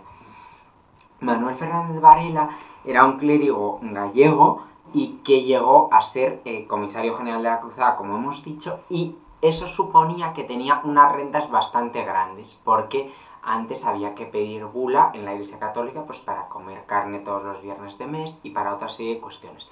Pues bien, la persona que se encargaba de gestionar estas rentas en España era el comisario general de la Cruzada, porque estas rentas en principio estaban destinadas a acabar con la invasión árabe en España, ¿vale? Entonces, este señor tenía un, un palacio eh, maravilloso en, en la plaza, la plaza del, bueno, ahora mismo, la plaza del Conde de Barajas, donde hoy sigue el monasterio de las Carboneras, y ahí tenía su palacio de Manuel Fernández Varela. Manuel Fernández Varela es un personaje que reúne en torno a sí a una serie de tertulianos que son pues Patricio de la Escosura, nos habla Galdós, ¿no? Los que luego serán liberales, y sin embargo él, él era un hombre de profunda raigambre eh, antiguo régimen. Hasta tal punto eh, nos creemos, o la historiografía liberal nos ha hecho pensar que en el reinado de Fernando VII nunca, so- nunca pasó nada, que en 1831 Rossini viene a España. Mm. Entonces, claro, es decir, hay que conjugar también muy bien estas cuestiones. Rossini viene a España y este señor del que hemos hablado, que es uno de los personajes de ese Madrid de la época, Manuel Fernández Varela, le encarga una obra que es el Stabat Mater de Rossini, que luego oiremos, no en, este, en esta sección, sino en la siguiente, Es decir, muchas veces se nos ha vendido que España era una especie de desierto de cultura, de, de que aquí no pasaban cosas, esto era un gobierno absoluto y aquí no venía nadie, ni aquí se estrenaban obras de teatro, ni nada. Eh, cuidado Sí, con sí. estos temas, ¿no? Ojo, ojo, sí. Ojo. Luisa Fernanda, eh, la, siguiente hija de Fernando VII, María Cristina, se vuelve a quedar embarazada, pero, eh, oh cielos, eh, en el 30 de enero de 1832 da a luz a otra infanta, en este caso Luisa Fernanda, Mm. como la célebre zarzuela. Además, nos gustaría traeros a este momento a un compositor, perdón, a un compositor, sí, y a un eh, tenor español que está haciendo furor en toda Europa, que es Manuel del Pópulo García, que es el padre de María Malibrán. María Malibrán, una figura que verdaderamente aquí en España hemos intentado enterrar, a ver si conseguimos enterrarla bajo tierra, ¿no? Y Pauline Viardot, que era su hermana también. Efectivamente. Mezzo soprano. Que además ellas dos, si no me equivoco, eh, o sea, lo que tú decías, que parece que en España la cultura no existía con, desde que, No, no desde que vino, bueno, desde que murió Carlos III, parece Sí. que aquí ha habido un... Y, y estas dos mujeres, aparte de ser eh, unas sopranos famosas, bueno, mezzo soprano en el caso de la segunda, Ajá. famosísimas, pero en toda Europa, eh, es que estudiaron piano con, con Liszt. O sea, que, es, que, o sea, no es como que, no, es que cantaban muy bien, y, o sea, es que era una, un nivel cultural eh, que estaba completamente en sintonía con el resto de Europa. ¿no? Es, eh, y lo que tú decías, pues eh, parece aquí que, que España estaba atrás, que aquí no había teatros, que aquí no había nada más que pintores que pintaban unas cosas horribles. Y, y- y es que, eh, o sea, esto, Mm. muy bien traído a colación, digamos, la figura de esta, de esta cantante, porque es que es un- una muestra de lo que, de lo que, y que venga Rossini a España y que... Claro, lo de Rossini es interesante, ¿no? Y, y no solo que venga a España, sino que en España se publicó en, a finales ya del, del 19 un libro de, de Emilio Castelar, eh, que fue presidente de la República, se publicó bueno, en La Habana, pero quiero decir... eh, O estaba sea, es algo más que una plaza, lo digo para nuestros eh, oyentes, porque claro, la gente se cree que es la glorieta de Emilio Castelar. Pues no, que sepáis. Exacto. Eh, Emilio Castelar, él publicó un libro sobre conversaciones que había tenido con Rossini, ¿no? Eh, y en España tuvo mucha acogida. O sea, que Rossini era un señor en España, claro, es que para vender libros en España, como decía Zaña, pues el mejor, la mejor forma de guardar un secreto en España es escribir un libro. Pero que, pero que por lo menos se los compraban, se los compraban los libros. De, hablando de Rossini, al presidente de la República, bueno, ex presidente de la República en el momento en que lo publica, eh, y, y- y tuvo mucha importancia, ¿no? Y en, en España, quiero decir, eh, y, y- y tanta importancia que vino a España, ¿no? Que es una cosa como que la gente yo creo que desconoce totalmente. Y eh, Rossini es un, un, un, un personaje, no, no es, no es un, un Mindundi en el mundo de la música, vamos a decir, ¿no? No, no, para nada. Y tiene una anécdota curiosa Rossini que estuve leyendo el otro día eh, Ujú. de cuando vino a España, que le recibió Fernando VII, al parecer... El rey, es decir, o sea, no. Claro, exacto. Sí, sí, que no es poco, ¿eh? Le recibió Fernando VII y al parecer estaba fumando a Fernando VII y le dijo a Rossini que si, que si se echaba una calada. Y entonces Rossini le dijo que no y creo que, que no, le daba como de ser que le daba asco o parecía lo que sea. Y le dijo, eh, creo que la, la reina María Cristina, de hecho, Ujú. le dijo que cómo hacía eso porque eso solo lo hacía con la gente a la que quería. Como el rey te ofrece su cigarro y es como Claro, pero lo, menudo, que, ¿no? lo que Rossini contaba es que después de eso, que dice, "Ah, en España me tengo que ir porque está- está- están todos locos, ¿no? Están locos estos romanos, porque al parecer lo que pasó fue que posteriormente el, el duque de Cádiz, ¿no? Francisco de Paula, le dijo que fuese por favor a, a verle y estuvieron viéndole y le dijo este, el duque de Cádiz que él tenía... Francisco de Francisco Paula, de Paula, que es el hermano- del partido napolitano. El del partido napolitano, exactamente. Y dijo- hermano de Fernando. Exacto, le dijo si le podía recitar un aria. Entonces lo que el tío contaba es que de repente se le puso este señor a cantar y, y que le dijo, ¿y qué te, qué te ha parecido? ¿no? Y decía, el tío pensó, entre uno que me da de fumar y el otro que me dice que, que recite, que me va a recitar de aquí tal, y yo me voy de aquí. Se, se, claro, se, se iría espantado, pero quiero decir, pero que vino, o sea, que vino a España. Sí, pero a don Carlos María Isidro no le fue a ver. Exacto. O casualidad. Exacto, exacto. No está de más recordar ese tipo de cosas porque es curioso. Yo no conocía la anécdota. Sí, sí, sí. Y bueno, anécdota también que cuando viene Washington Irving, cuando viene es precisamente en época de Fernando VII, Total. cuando se enamora de España, no posteriormente. Exacto. Y bueno, para acabar esta sección, que acabamos un poco con este, esta desilusión, entre comillas, por el nacimiento de Luisa Fernanda, nos ha gustado, por primera vez hemos incluido una parte de una película. Porque evidentemente María Malibran pues, no grabó un disco en 1730, como os podéis imaginar. Entonces, eh, lo que hemos decidido es que hay una película de María Malibran que precisamente se llama de esa forma, María Malibran, es italiana y es de Guido Brignone, Guido, perdón, Brignone, que me regaña mi tía Anunciata, en 1943. Y en esta película, en medio de la guerra, de la Segunda Guerra Mundial, eh, cantan María Malibran junto con su alter ego, su, su gran compañera y rival, eh, la Sontag, Henriette Sontag, eh, cantan el aria de la Cenerentola de Rossini, Non più mesta canto al fuoco. La cantan María Chebotai y Silvia de Bettini. Veréis que hay muchísimas, a lo mejor hay, hay partes, hay diálogos de la película, pero creo que tiene un encanto particular. Eh, la escuchamos y enseguida estamos de vuelta. Sapete che cosa canterà la Sontag? Sì, Cenerentola di Rossini.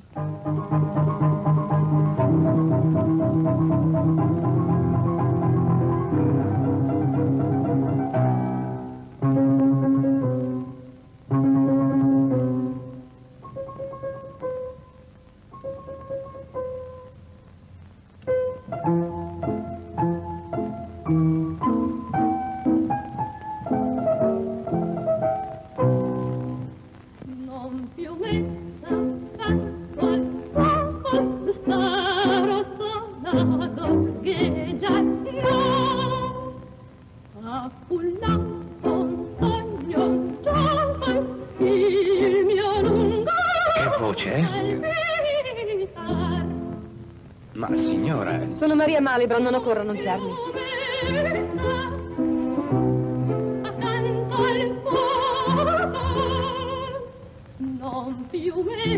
Lavare i piazzini.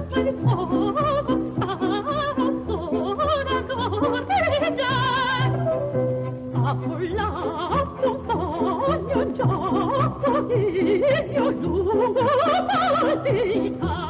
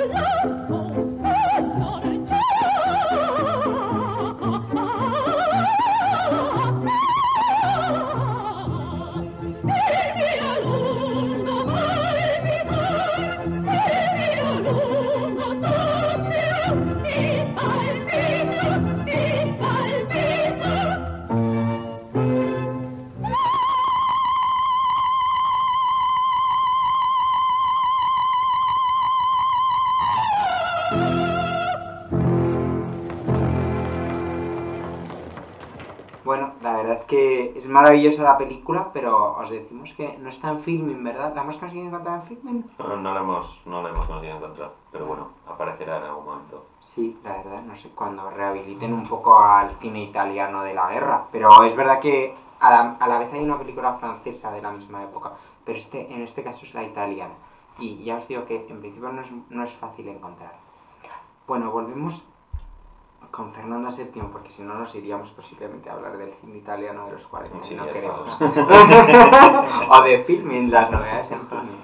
Entonces, bueno, básicamente, por introducir, eh, en 1832 hemos visto que en enero ha nacido esa segunda, des- esa segunda desilusión, la infanta Luisa Fernanda, la sucesión de estas infantas, tanto de la infanta María Isabel Luisa, futura Isabel II, como de Luisa Fernanda, quedaba asegurada por la publicación de la pragmática eh, sanción y ese verano, el verano de 1832 en la granja, donde si no, si no fuera en la granja, para todos los que no sois que veraneáis en la granja, eh, ocurren cosas y dejo a estos señores que nos cuenten qué ocurrió ese verano de 1832.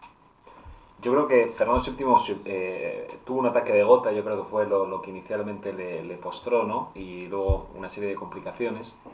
Ahí había un médico que hizo un estudio interesante, eh, se llamaba, me parece, Manuel Izquierdo, creo, recordar, eh, que lo que decía es que no estaba en, en sus facultades, ¿no? Pero lo que sí es verdad es que estaba su mujer delante, que sí, que sí, que sí lo estaba, ¿no? que es ese, un argumento que luego- del, del que luego también podemos hablar con, con, con el carlismo, ¿no?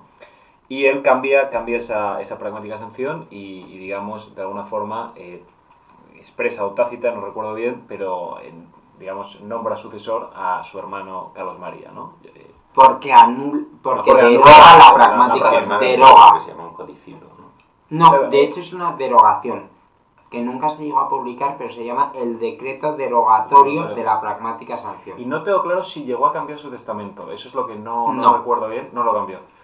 Pero, pero sí es verdad que, que en ese momento, digamos, ganan los, los, eh, los partidos de, de su hermano, ¿no? El partido portugués, El el partido partido, portugués. futuro carlista. Pero eso sí es verdad que luego lo que sí se ha estudiado, y yo creo que eso está probado, es la presión que hicieron, el, digamos, el embajador de familia, ¿no? Que, si no recuerdo mal, era Antonini, ¿no? Antonini, eso es, el varón de Antonini, Antonini, el napolitano. el napolitano, y también yo creo el austríaco, ¿no? Este, Brunetti, Brunetti, exacto, Brunetti. que luego se casó con además con unos conocidos, unos de aquí, las hijas, no sé si fue con San Carlos o con uno de estos.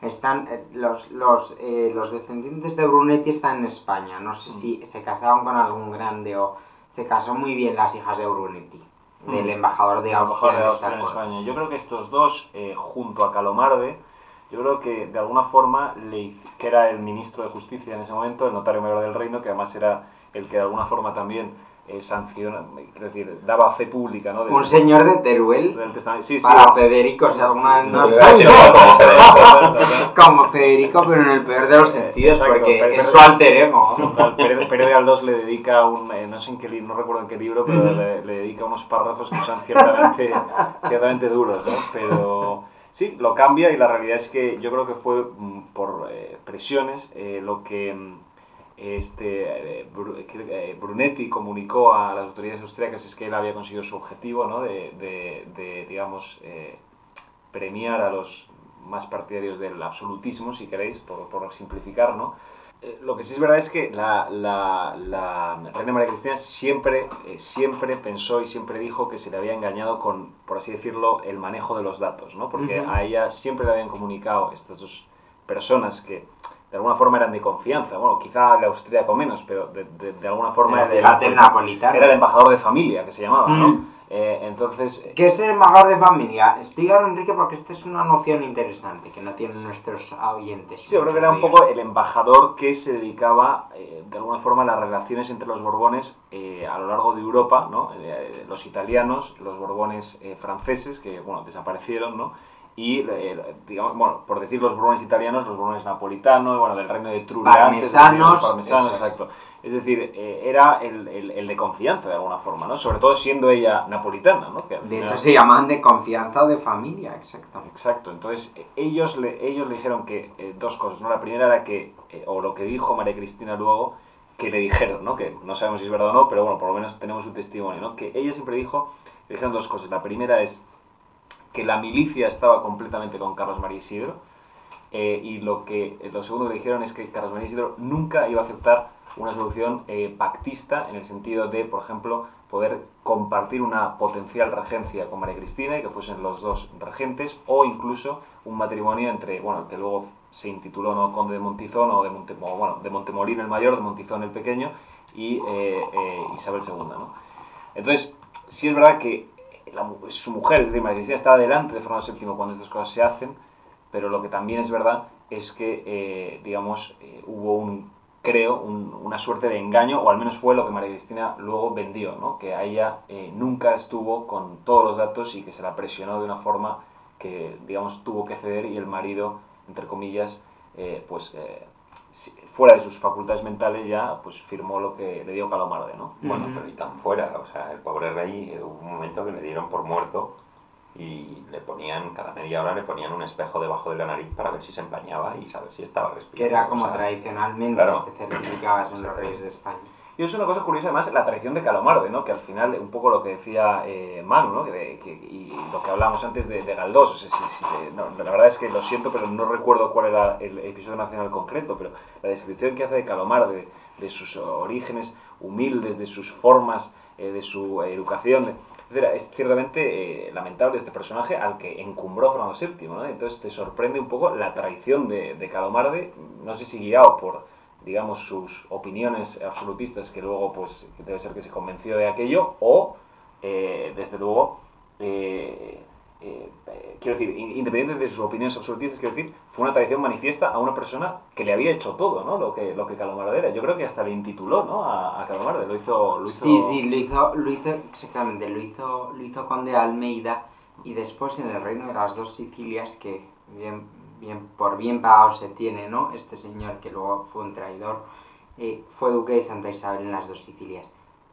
Hay una cosa que me parece interesante, porque en general me imagino que los que nos estén oyendo dirán, oye, ¿por qué el embajador de familia, o sea, es decir, el napolitano, si la reina era napolitano, se oponía a que la hija de una napolitana, de María Cristina, sucediese al trono? ¿Por qué querían derogar esa pragmática sanción? Claro, es una cuestión de que los reyes de Nápoles, eh, bueno, el rey de Nápoles es en ese momento, bueno, eran, claro, hermanos de Carlos IV, o sea, eh, al final es gente que está en la línea de sucesión y muy cerquita del, de, de- bueno, de Carlos María Isidro. O sea, después de Carlos María Isidro, el sucesor sería el infantito, don Francisco. Nos queda Francisquín y nos quedan los niños, Claro. Enrique, Francisco, Eduardo, eh, Fernando María. La verdad es que don, don Francisco de Pablo tuvo muchos hijos, entre otros. No, pero claro, sí, sí, sí, o sea, evidentemente, Sí, pero sí. ahí al final eh, es un salto que, aunque haya muchos El siguiente, niños, quien, los claro, niños con una mortalidad niños, infantil. Claro, una eh, bastante alta. Pues al final están desplazando a- al, digamos, al, al jefe o al, al- al contratante del, del, del embajador de familia, lo están desplazando a la décima posición, porque claro, ahora cuentan las mujeres.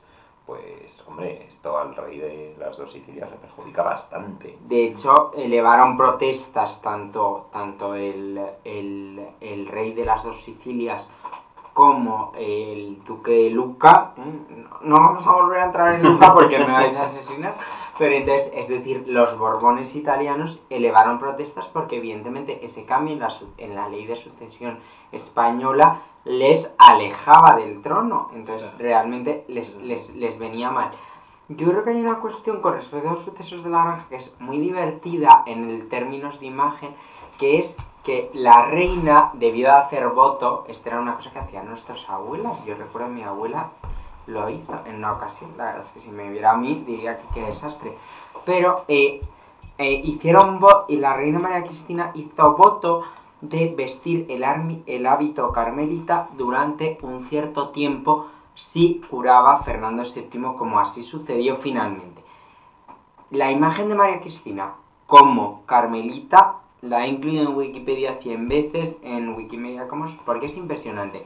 La cantidad, partiendo del gran cuadro de la época, que era Fernando, eh, María, Fernando VII enfermo y María Cristina de Borbón cuidándole de, por, eh, por José de Madrazo, es un cuadro preciosísimo, en el que María Cristina ya sale con el hábito de Carmelita, luego le hicieron una cantidad de retratos de ella en primer plano vestida de Carmelita, con el hábito Carmelita, aunque luego llevara la gola, perdón, no es la gola, es la lechuguilla eh, que estaba de moda en, en aquellos años.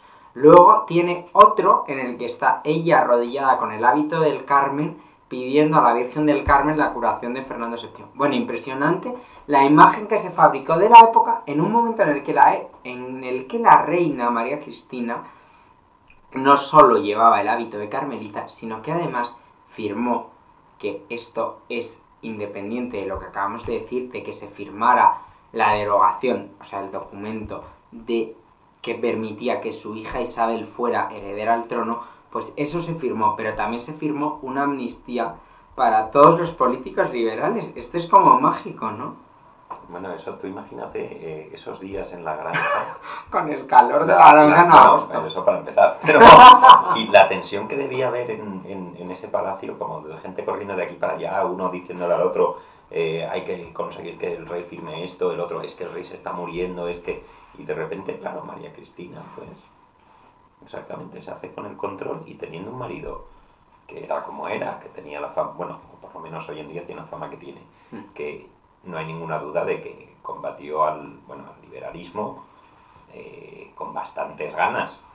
Y claro, estando tú enfermo, siendo tu mujer regente, eh, ella amnistía a los liberales, que es un poco como, pues no sé, soltar a las ratas que has intentado tú capturar. Por decirlo de alguna forma, yo no tengo ningún odio hacia los liberales, que quede bien claro. pero, pero pues debió ser bastante impresionante. Pero habían pasado cosas en Francia, que a mí el punto que me parece interesante que gracias a ellos hemos rescatado en los últimos años, gracias a los estudiosos que han investigado la materia, es decir, en Francia, en julio de 1830 hay una revolución, en esa revolución se pone un rey de claro corte liberal, se pone a Luis Felipe, el duque de Orleans, yo- perdón, porque yo nunca le califico como rey, porque para mí no lo es.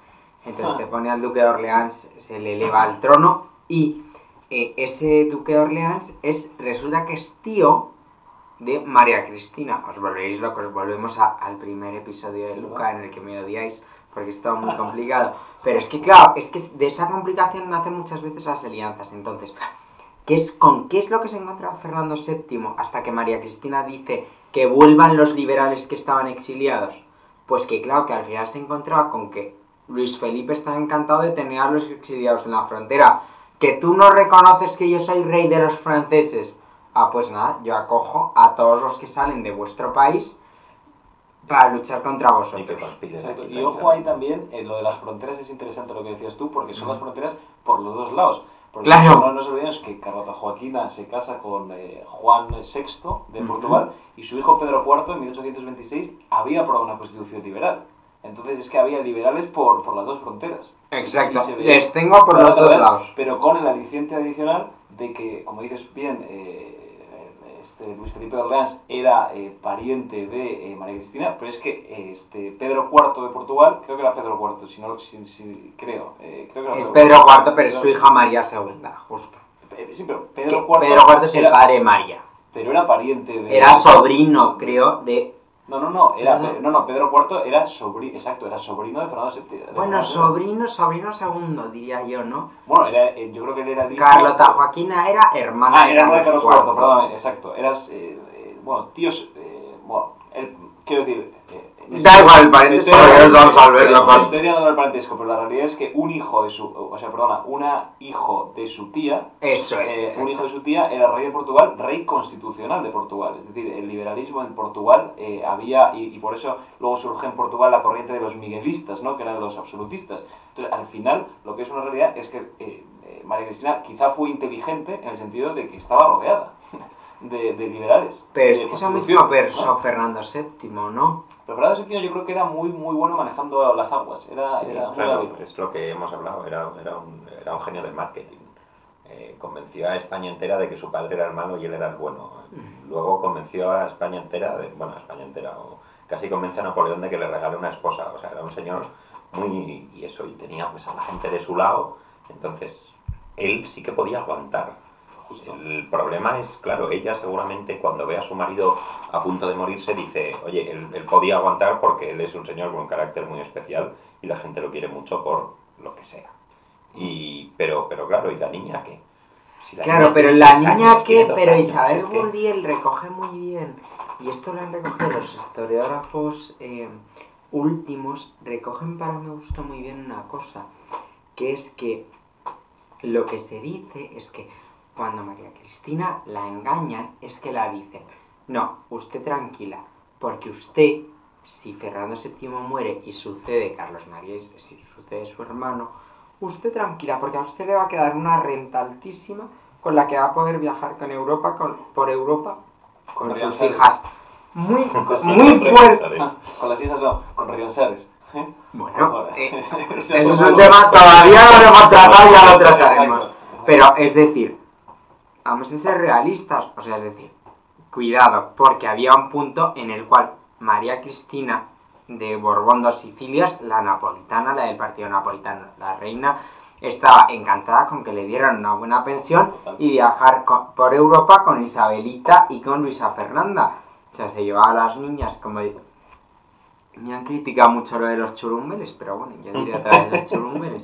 Eh, entonces, se lleva a los niños eh, por toda Europa, ella viaja, porque era una mujer desde luego de 29 años que está decidida a vivir su vida, o sea, desde luego una feminista en la letra, una empoderada que dirían los actuales, y es verdad que en ese momento, y esto es muy duro para la historiografía liberal, porque les parece como haber apostado por una madre, que es María Cristina, y una hija que es Isabel, que estaban encantadas con que en realidad les hubiesen dicho, usted mantiene su rango de reina, María Cristina, y doña Isabel, o sea, Isabelita, mantiene su rango de reina. Y se ponen a viajar por Europa y van a Deauville, y van a Nápoles, y van a Florencia, y salen mucho en las gacetas. y le buscamos un príncipe a las niñas. Por y supuesto. estupendo y acaban, pues eso, como la viuda alegre que habla La de viuda de- Sí, Pero esa es la realidad, Es entonces no está de más tampoco olvidarse de eso, porque es que yo creo que es que al final hemos vivido en la gran mentira con ese sentido. Pero finalmente, ¿cuál es la realidad? ¿Qué es lo que ocurre al final eh, con ese decreto que deroga el que Isabel pueda ser reina? Bueno, el mito dice, el mito. El Aquí mito. somos partidarios de que la historia solo es real si está escrita. Exacto. No, vamos a... eh, dicen que, que cuando María Cristina se da cuenta pues de todo el engaño de lo que le han, han hecho, Calomarde ha hecho a su esposo firmar una ley que pues que le quita el trono a su hija, eh, dicen que se acercó a él y le pegó un guantazo, literal. Le dio una ¿Qué le bofetada dijo Calomarde? y dijo. Calomarde, dijo Calomarde, manos blancas no ofenden. Y ella dijo, pero hacen daño. Porque, bueno, o sea... Pero es eso apócrifo, Luis, Es apócrifo, sé que es apócrifo, pero que- que- o sea, eh, por eso digo, el mito dice eso, pero porque es como muy representativo de cómo debió ¿Y sentirse cuál creéis ella. que es la realidad? Pues eh, calculo que se enfadaría y rezaría más todavía para que se curara a su marido a ver qué pasaba. Total. No se me ocurre el, otra el marido de su hermana, su cuñado. Bueno, claro. Sí, pero sí es verdad que luego cuando se deroga eh, ese, digamos, eh, ese cambio otra vez de la, de la ley sálica, ¿no? Bueno, eh, perdón.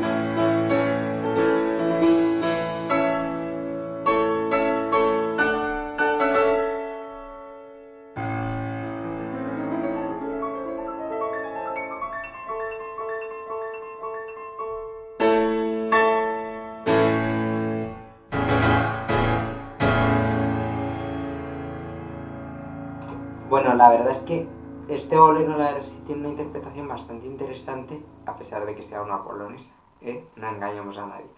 Bueno, pues estamos en 1833, que para nosotros, yo, yo creo que es el año clave, ¿no? Eh, para, para el reinado de Fernando VII. No sé qué opináis en, ese sentido.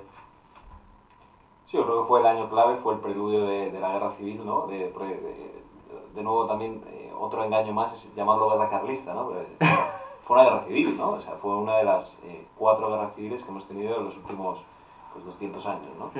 Eh, y, y en ese sentido fue, fue el, el preludio, fue un año triste, eh, bueno, muy alegre para algunos, ¿no? Que murió Fernando VII, quiero decir. Y fue un año complicado, ¿no? En el que yo creo que se produce la ruptura total entre los hermanos, ¿no? Sí. En el que, bueno, como hablábamos, eh, se, se exila en Portugal, por así decirlo, y es allí donde... Pero la pragmática ha sido restablecida, ¿no? Perdón, No, sí, justo, ha quedado sí, demasiado sí, claro. acuerdo. Porque además os diré que es que mm, por primera vez lo estamos grabando un día por la tarde, no voy a concretar qué día, pero es un día en el que mañana no hay que trabajar. Y Misterio. tenemos unas cervezas, entonces posiblemente estemos mucho más divertidos que. Bueno, desde luego que lo que Es estuve yo en el primero seguro. El famoso secreto de Arguiñano, ¿no? El secreto de Arguiñón, exacto. Entonces, bueno, también para recordaros, Fernando VII había dicho que no sucedía a su hija cuando estaba regular, los embajadores intentaban presionar y luego volvió sobre sus pasos y mandó publicar un decreto, publicar, que es lo importante, que es lo que tiene fuerza de ley aquí, que mandó publicar un decreto por el cual ese decreto que nunca había sido publicado, él estaba en contra y por el cual su hija Isabel y su hija Luisa Fernanda podían suceder al trono en la forma normal que había ocurrido en los reinos de Castilla. Perdón por esta expresión No, no, pedante, adelante. Y ahí empieza la, la obsesión de Fernando VII, que de nuevo, por eso yo creo que no era tan tonto como, por ejemplo, este. Había un sacerdote liberal, creo que era García Blanco, que decía Madre mía. que, que, no, que no sabía decir una idea compleja. Pero yo creo que, que, que- que- que se trababa, siempre le llamaba mucho la atención. De hecho, peor que pueden de hecho, de hecho, bueno, cuando muere él, este, este mismo autor liberal dice Ujú. que, es un, que, que haya durado tanto en el trono es una de las 20 maravillas del siglo, ¿no? Entonces, que decía, Qué idiota, por que favor. este señor, no, pero sí es verdad que en 1833 él se obsesiona con que Carlos María jure lealtad a la princesa de Asturias, ¿no? ¿Y qué hace Carlos María? Carlos María ahí El eh, hermanito. hace, hace el regate, ¿no? Yo creo, y, y se va a Portugal, ¿no? ¿Y cuán- en qué mes? ¿En marzo se va a Portugal? Es marzo, ¿no? ¿Cuándo se va? ¿Cuándo se va a Portugal? Es marzo, Sí, ¿no? sí. Es marzo, sí. Él se va a Portugal y Portugal es... ¿Pide permiso o qué hace para que Yo creo que pide permiso para irse, efectivamente, pide permiso y Portugal se convierte en su centro de operaciones, ¿no? Porque luego, como hablaremos, el manifiesto de Abrantes y todas estas historias, ¿no? Pero aquí hemos encontrado una línea de investigación. Ahí vamos, exactamente. Sí, nos aquí hay, hay Luis. una, hay una eh, bueno, ha, ha surgido en el intermezzo, pero, pero que claro, eh, cuando Fernando VII permite a su hermano, que ya sabe, ya sospecha, bueno, no es que lo sospeche, es que le han hecho firmar una ley que luego derogó y tal, pero eh, cuando permite a su hermano irse a Portugal, eh, en el fondo sabe cómo es su hermano, sabe qué es lo que quiere su hermano, y lo está mandando a un país que, es un país liberal, eh, lo que com- comentaba antes Manu, de, de, eh, o sea, es un país constitucional, es un país liberal, es un país como muy europeo, muy, que digamos que es como una amenaza en ese sentido a nivel ideológico para España. Entonces, mandar a, a, a tu hermano, el, digamos, el tradicionalista, el antiguo régimen, a un país de nuevo régimen. Al país de su mujer, ¿no? Bueno, De su también. mujer. No olvidemos nunca relaciones familiares, También. porque es que es fundamental. De sus dos mujeres, ¿no? Al final. Perfecto, exacto. De sus dos mujeres, que la, la primera era María Francisca, si no recuerdo mal, y la segunda era la princesa de Beira, que además fue muy protagonista. Que en- era una hermana de su primera de- de mujer. su primera mujer, exactamente, y muy protagonista en, digamos, eh, el, digamos, el mantenimiento de la tradición de sus hijos, ¿no? O sea, fue... fue De los carlistas, de los sus fue, como la gran... La, la- no sé cómo decirlo, ¿no? Pero fue como la, la, la gran mujer del carlismo, ¿no? La gran portaestandarte, como Total. les gusta decir Exacto, a ellos. exacto. Bueno, Eh, eso, es, eso es interesante, lo interesante de ese movimiento, o sea, exacto lo que decís, lo está mandando al país de su mujer al final allí digamos que puede tener un apoyo Pero ¿por mayor. qué lo está mandando? Yo creo que realmente Carlos cosa, se quería ir. Yo, yo no creo que, que, que Fernando VII estuviera mandando a su No, no, más bien, le da permiso, pero claro, le das De verdad que recibe permiso y los boletines, yo, mira, una de las cosas más raras que he hecho ha sido descargarme en Google Books y tenerlo en el móvil y leérmelo antes de irme a dormir. Los boletines que les mandaban los jefes de los voluntarios realistas, los gobernadores, no, gobernadores civiles no había, perdón, los corregidores de las dis- distintas ciudades sobre los movimientos de Don Carlos. Bueno, pues realmente es apasionante porque es que todo lo que hacía Don Carlos estaba absolutamente, o sea, era absolutamente conocido por el rey. Y estaba publicado, especialmente cuando murió Fernando VII y empezaron las guerras carlistas, se publicó todo, día por día, diario por diario. Es impresionante porque es que realmente Don Carlos se ve tan acorralado, a pesar de lo que luego la historiografía carlista, que también la ha habido, ha dicho, se ve tan acorralado que se tiene que ir a Portugal. Muchas veces se dice, era por no jurar a Isabel, a la princesa a Isabel como heredera, porque los infantes de España tenían que jurarla. Sí, pero don Pedro Iguanzo, Inguanzo, perdón, o Iguanzo, perdón, es que no me acuerdo muy bien, arzobispo de Toledo, es decir, primado de España. primado de España, decide que no la va a jurar. Mm. Mi opinión me la guardo. Y no la jura. Es decir, no hubiera sido tan raro que el hermano del rey no la jurase. ¿Eh? Podía haber argu... Podía haber arguido cualquier cuestión. Estoy de acuerdo, pero yo creo también que siguiendo la trayectoria vital de, Don Carlos, eh, sí es verdad que él no tiene una opinión política de su hermano hasta que su hermano muere, ¿no? Lo cual es interesante. Porque yo creo que él tenía una gran lealtad a, a Fernando VII hasta que Fernando VII muere, ¿no? Entonces, en ese sentido, yo sí estoy de acuerdo contigo en que, eh, en que bueno, pues, en los motivos de- del exilio, en que quizá no fue únicamente el hecho de no jurar a, a la heredera, ¿no? Pero yo creo que pudo influir, ¿no? Porque él era una persona que con su hermano tenía una lealtad canina, ¿no? Prácticamente. Y, y hasta, hasta Pero ¿por qué creemos eso? Yo creo que eso es, Yo creo eso porque es él, un era, error. porque él era realista. Él- Hay- él- hay- hay un- Pues yo creo que es un error. Hay una carta... hay una anécdota sobre el. perdona, Sí, Manu, sí, no, no, no, no, por favor, adelante. Digamos como la opinión de Carlos María Isidro de pues, el famoso poder natural de los reyes o el poder real de real el poder teológico digamos. Exacto.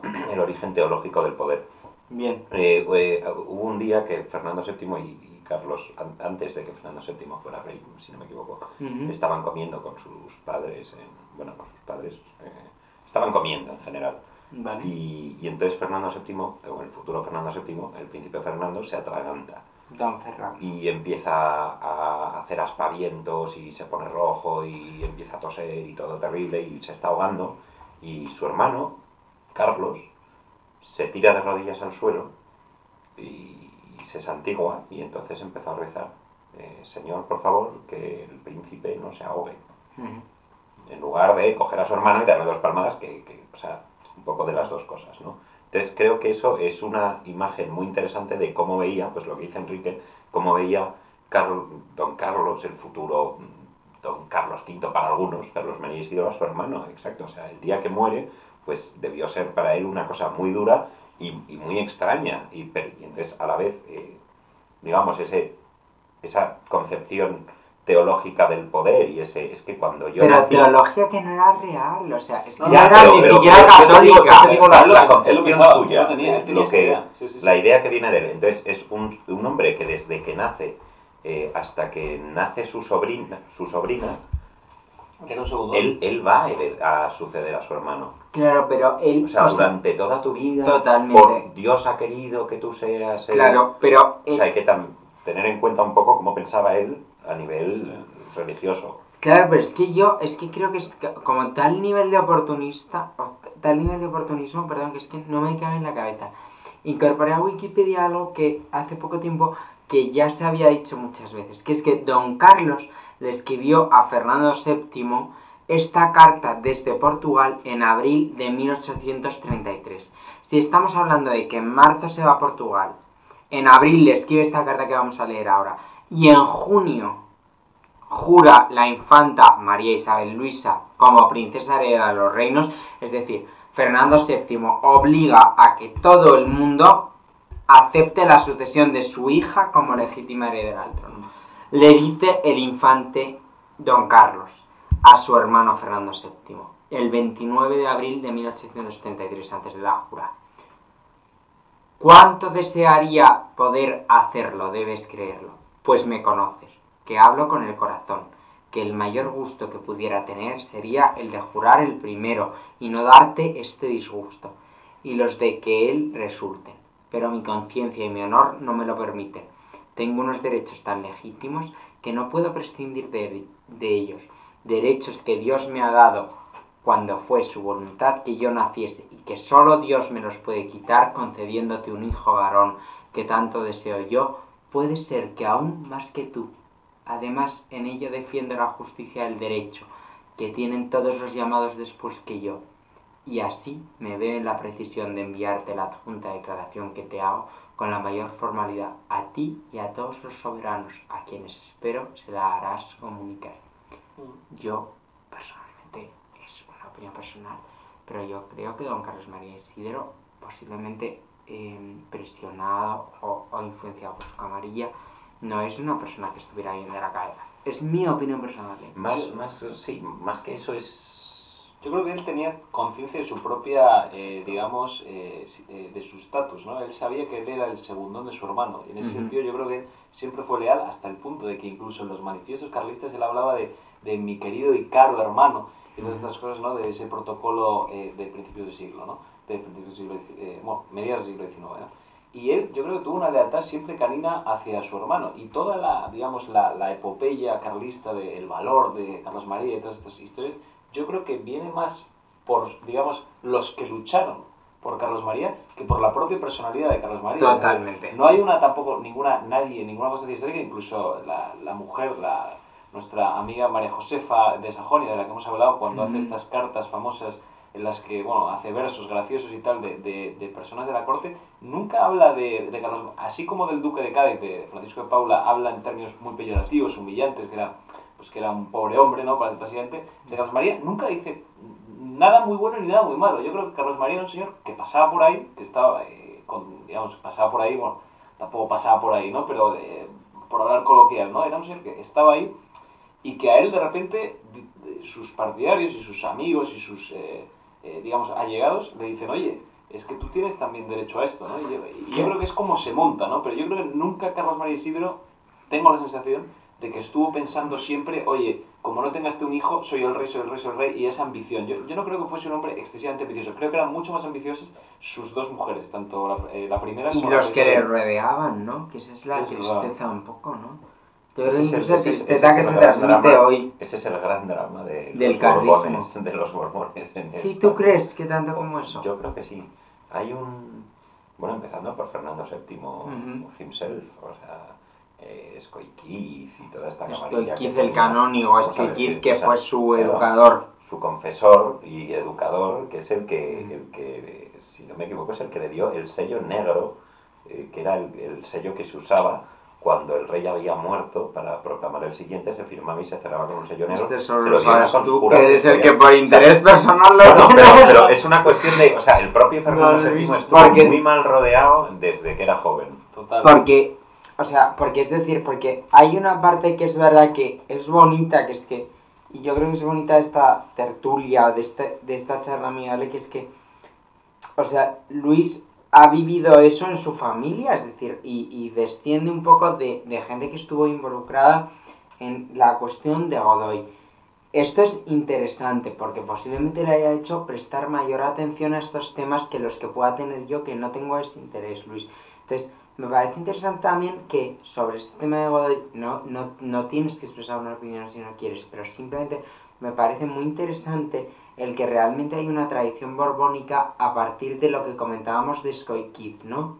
Hombre, eh, evidentemente, pues yo tengo un interés personal en esto. No, personal no, ni no, siquiera bueno, personal, pero, familiar. claro, es una cosa que, hombre, es un tema que a mí me llama mucho más la atención. a al Ciertamente. medio. Ujú. Eh, y al final, eh, pues eso, le presta mucha atención y lo que he visto es, pues, eh, como ha dicho Enrique toda la tarde, eh, Fernando VII era un genio del marketing Bien. o de la comunicación, Sí, pero también es verdad que son gente, Fernando VII, muy mal rodeado.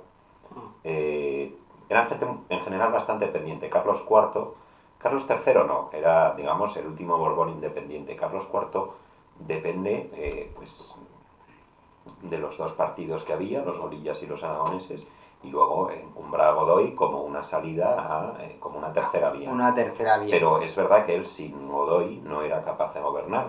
Cuando digo Godoy, digo las Cortes y digo, y Fernando VII es un señor que... Pero sido- Godoy representaba, yo creo que a esa. a- perdón, volvemos a Godoy 40 años antes de lo que estamos hablando. Godoy, para mi gusto, representaba esa, ese, esa especie de término medio español que era el correcto. es Godoy. ¿O no? Y de hecho, eh, una cosa que has dicho antes, todo pasa en la granja. El famoso episodio de Godoy cayéndose el caballo Ujú. es en la granja de San Ildefonso. Cuéntalo, Luis, El- porque no, no bueno, todos lo sabemos, Godoy incluido era, yo, ¿eh? Godoy era guardia de corps. Bien. La guardia de corps eran eh, hidalgos que acompañaban a los reyes y que eran sus... Hidalgo, en este caso de Badajoz, de ¿no, Badajoz, Luis? Efectivamente. Eso es. Eh, su padre fue alcalde de Badajoz. si no me. Regidor perpetuo de Regidor Badajoz. perpetuo, Sí. Y, y bueno, él se cae del caballo, eh, antes de tocar el suelo, pues ah, hizo algún tipo de movimiento. Ujú. El rey Carlos IV quedó muy impresionado y dijo, quiero conocer a este joven. Estuvo hablando con él, vio que era muy culto y a partir de ahí empezó la carrera de Godoy. Que, o sea, no, no viene al caso, pero bueno, me hacía gracia No, que no, no, todo pasa en la granja, porque eh, Godoy Sí. se cae del caballo en la granja y viene su carrera, eh, Fernando VII en la granja fue todo este lío que hemos comentado. Los sucesos de la granja. Exactamente. Cuando Encontraréis el artículo en Wikipedia que está divinamente Sí. hecho y que es bárbaro. Entonces, es verdad que no, no es baladí el tema de la granja en todo este tema, a pesar de que especialmente nos guste. La mujer de Alfonso XII se puso enferma en la granja. También, y las lunas de miel, tanto de Alfonso XII como de eh, Alfonso XIII, las dos de Alfonso XII y la de Alfonso XIII, las dos de Alfonso XII con María de las Mercedes de Orleans y con María Cristina de Habsburgo, perdón, no, María Cristina de Habsburgo es un término que deberíamos de desterrar, porque es María Cristina de Austria. Cierto. Y el Habsburgo Lorena se lo han puesto luego los historiadores españoles que han estado muy mal educados en lo que se refiere a la dinastía austriaca. Eh, y Alfonso XIII también con Victoria Eugenia, que por supuesto habrá un, pro- un programa especial de Alfonso XIII, va a haber, están estos dos señores que están aquí, solo faltaría, y estará también Borja Echegaray, si Dios quiere, y, y Enrique de Jiménez, mi amigo, porque, es, porque creo que es muy interesante y que tiene muchísimo que aportar. Pero lo que es importante es que evidentemente don Fernando VII, en esos sucesos de la granja, por un momento dado, digamos que sucumbe a esa conspiración diplomática que hay a su alrededor y hace que su hija no sea heredera y vuelve a hacerla heredera. Pero eso es lo interesante. Fernando VII era un hombre que, igual que su padre, eh, necesitaba la opinión de un tercero. Siempre. Entonces, Siempre. Fernando VII sucumbe a, pues como tú dices, a Calomarde, que le pone un documento, lo firma, bueno, parece que es una buena idea. Él estaba un poco, estaba bastante enfermo. Regular, sí. Pero de niño ya lo influenciaba su confesor, lo influenciaban los grandes de España, etc. Y Carlos María Isidro, pues también es una persona, pues como comentabais, eh, es un señor que pues sin pena ni gloria, siempre detrás de su hermano, hombre, él, él Y es el detrás de sus Él es el hijos. príncipe, él es el rey, él es el, Sí, sí. es él, es él, es él, y hay un momento que pues hay una serie de personas que dicen, oye, es él, pero desde que naciste has sido tú el siguiente. Claro. Y entonces ya es cuando él toma conciencia de su posición y dice, yo no puedo jurar a esta niña porque es que me están cambiando la ley porque ha nacido ella. Totalmente. Y ahí hay una cosa que no, no tiene mucho que ver, pero me, me lo has recordado sí. con Skoikiz, ¿no? Sí. Eh, que le obsesionó a Fernando VII Skoikiz con eh, Hermenegildo, ¿no? Que era eh, hijo de Leovigildo, que es el, que, el visigodo que intenta imponer el arrianismo en España. Y, Y son unos reyes, ¿no, Enrique? reyes visigodos, efectivamente.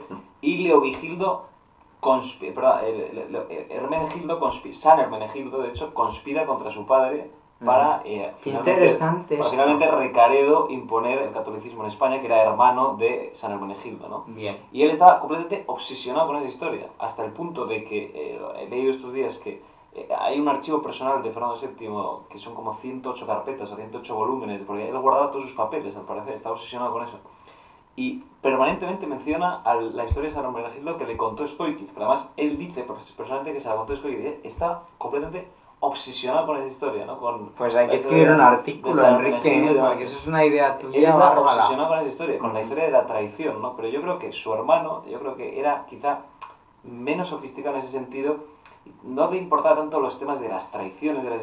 yo creo que es más en línea con lo que dice Luis, que él se veía que iba a ser y finalmente no fue y eso generó un conflicto dinástico, pero yo no creo que Carlos María lo fuese buscando. ¿Sabes lo que Exactamente. decir? Pero si, si tienes ese convencimiento desde que eres niño, sea real o no, el derecho divino natural de los reyes, Que eso tienes ese convencimiento... lo que ha pasado con la ley 33-2006 de igualdad de títulos nobiliarios, de la que eh, podemos hablar en otro programa largo y tendido.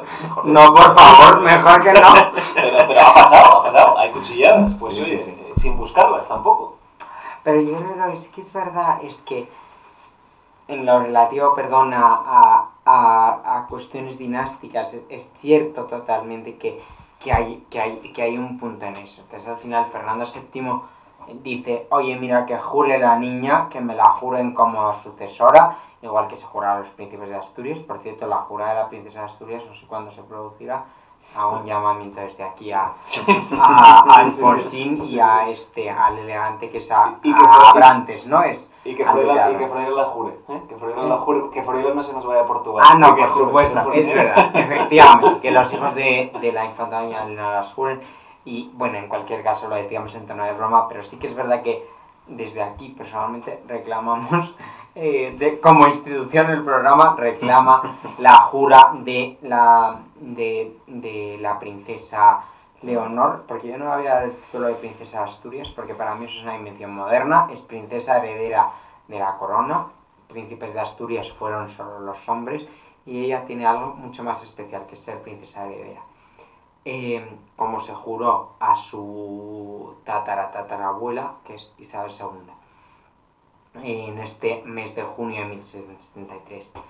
Vamos a cerrar esta sección con el Cuius Animam del Stabat Mater de Rossini, interpretado por Luciano Pavarotti en 1971 con la London Symphony Orchestra dirigida por Istvan Kertész, la verdad es que ni la pronunciación en húngaro ni la inglesa es buena, desde luego, que fue eh, el resultado directo de la visita de Rossini a España en 1831. Manuel Fernández Varela, este hombre insigne, este eclesiástico insigne, que encargó a Rossini este Stabat Mater, que tiene mucha historia, os recomiendo que leáis acerca de él, y que se estrenó en la iglesia de San Felipe el Real, está en la Puerta del Sol, donde estaría actualmente, eh, bueno, un poquito antes, según llegamos desde la calle Mayor, eh, desde el lado del Palacio Real, un poquito antes de donde está la, la Real Casa de Correos, actual sede de la Comunidad de Madrid.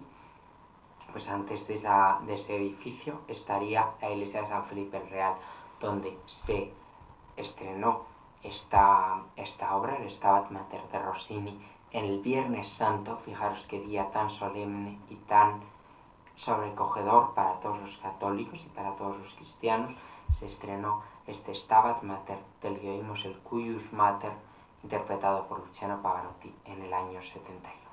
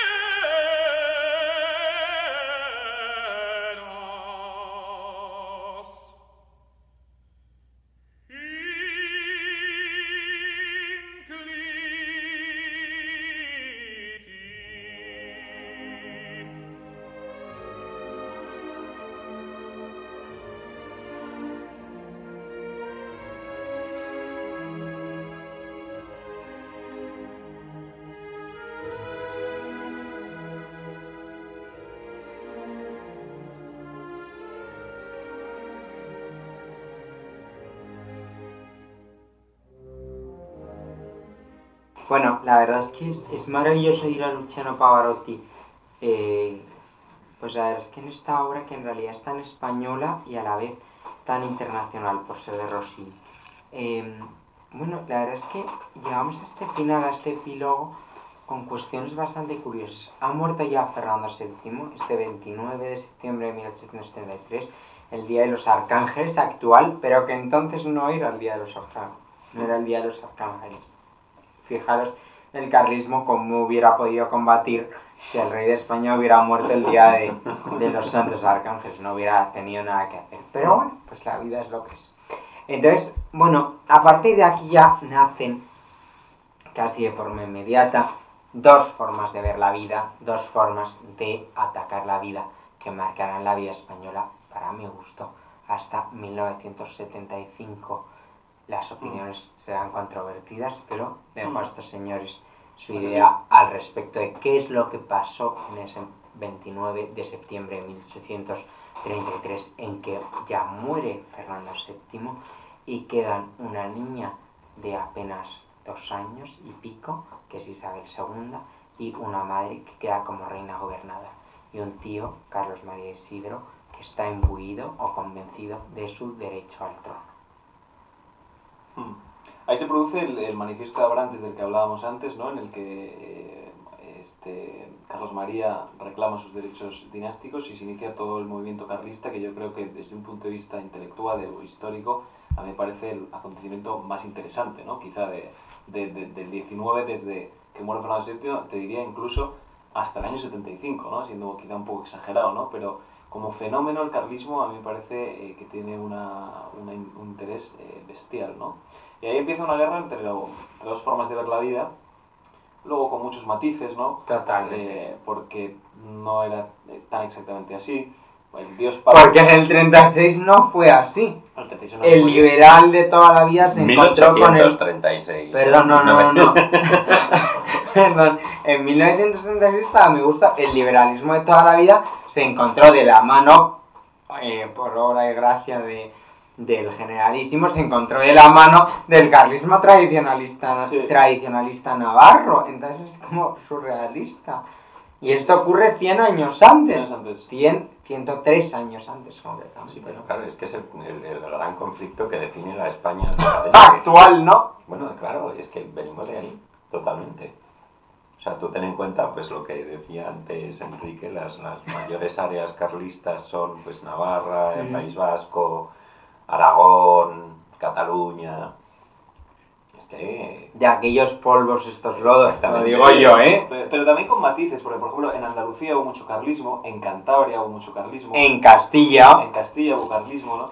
recordemos en sí, esa primera guerra carlista, que por supuesto será objeto de un programa, pero recordemos esas expediciones, es que recordemos la que cerca a Madrid, que es que Claro, es que sí- no saben qué pero- coño hacer con, pero, ¿verdad? pero eso fueron los dos grandes errores. Además, es que eh, es curioso cómo se, se repiten eh, históricamente eh, muchos errores, ¿no? El de Napoleón con Rusia, por ejemplo, y el de, y el de eh, digamos, los carlistas o Bien. los tradicionalistas con Madrid, ¿no? Que es el gran error. Que, Y el de, perdón, me atrevo a añadir, y el del Ejército Nacional con Madrid, Con Madrid. en el 36, Exacto, exacto, tan de moda desde la película. Eh, es, lo que iba a decir, es lo que iba a decir, que ellos se empeñan en, por ejemplo, eh, eh, ese es un paralelismo muy interesante, ¿no? Que acabas de describir, ¿no? Que es el, el, el paralelismo entre 1835 en Bilbao, Ujú. que Tomás de Zumalacárregui se obsesiona, Primer sitio. se obsesiona con tomar Bilbao en 1835 y le disparan en Bilbao y muere en Bilbao.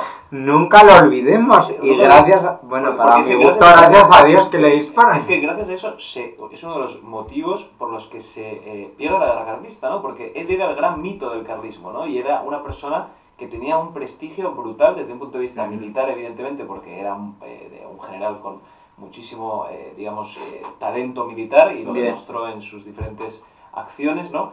Eran él y, y Ramón, eh, este, Ramón Cabrera, que a mí Ramón es un, es un Cabrera personaje siempre- que me, apasiona, me parece Sí. un personaje interesantísimo. Extrañísimo la muerte de su madre. A mí me parece muy, muy romántica la imagen de Cabrera en Londres exiliado. Sí, exacto, con- Qué elegante, la reina Victoria y Cabrera, ¿verdad? Con Me, me llama muchísimo sí, la, sí. la atención él, pues ahí con su bastón yendo al club a fumar, ¿sabes?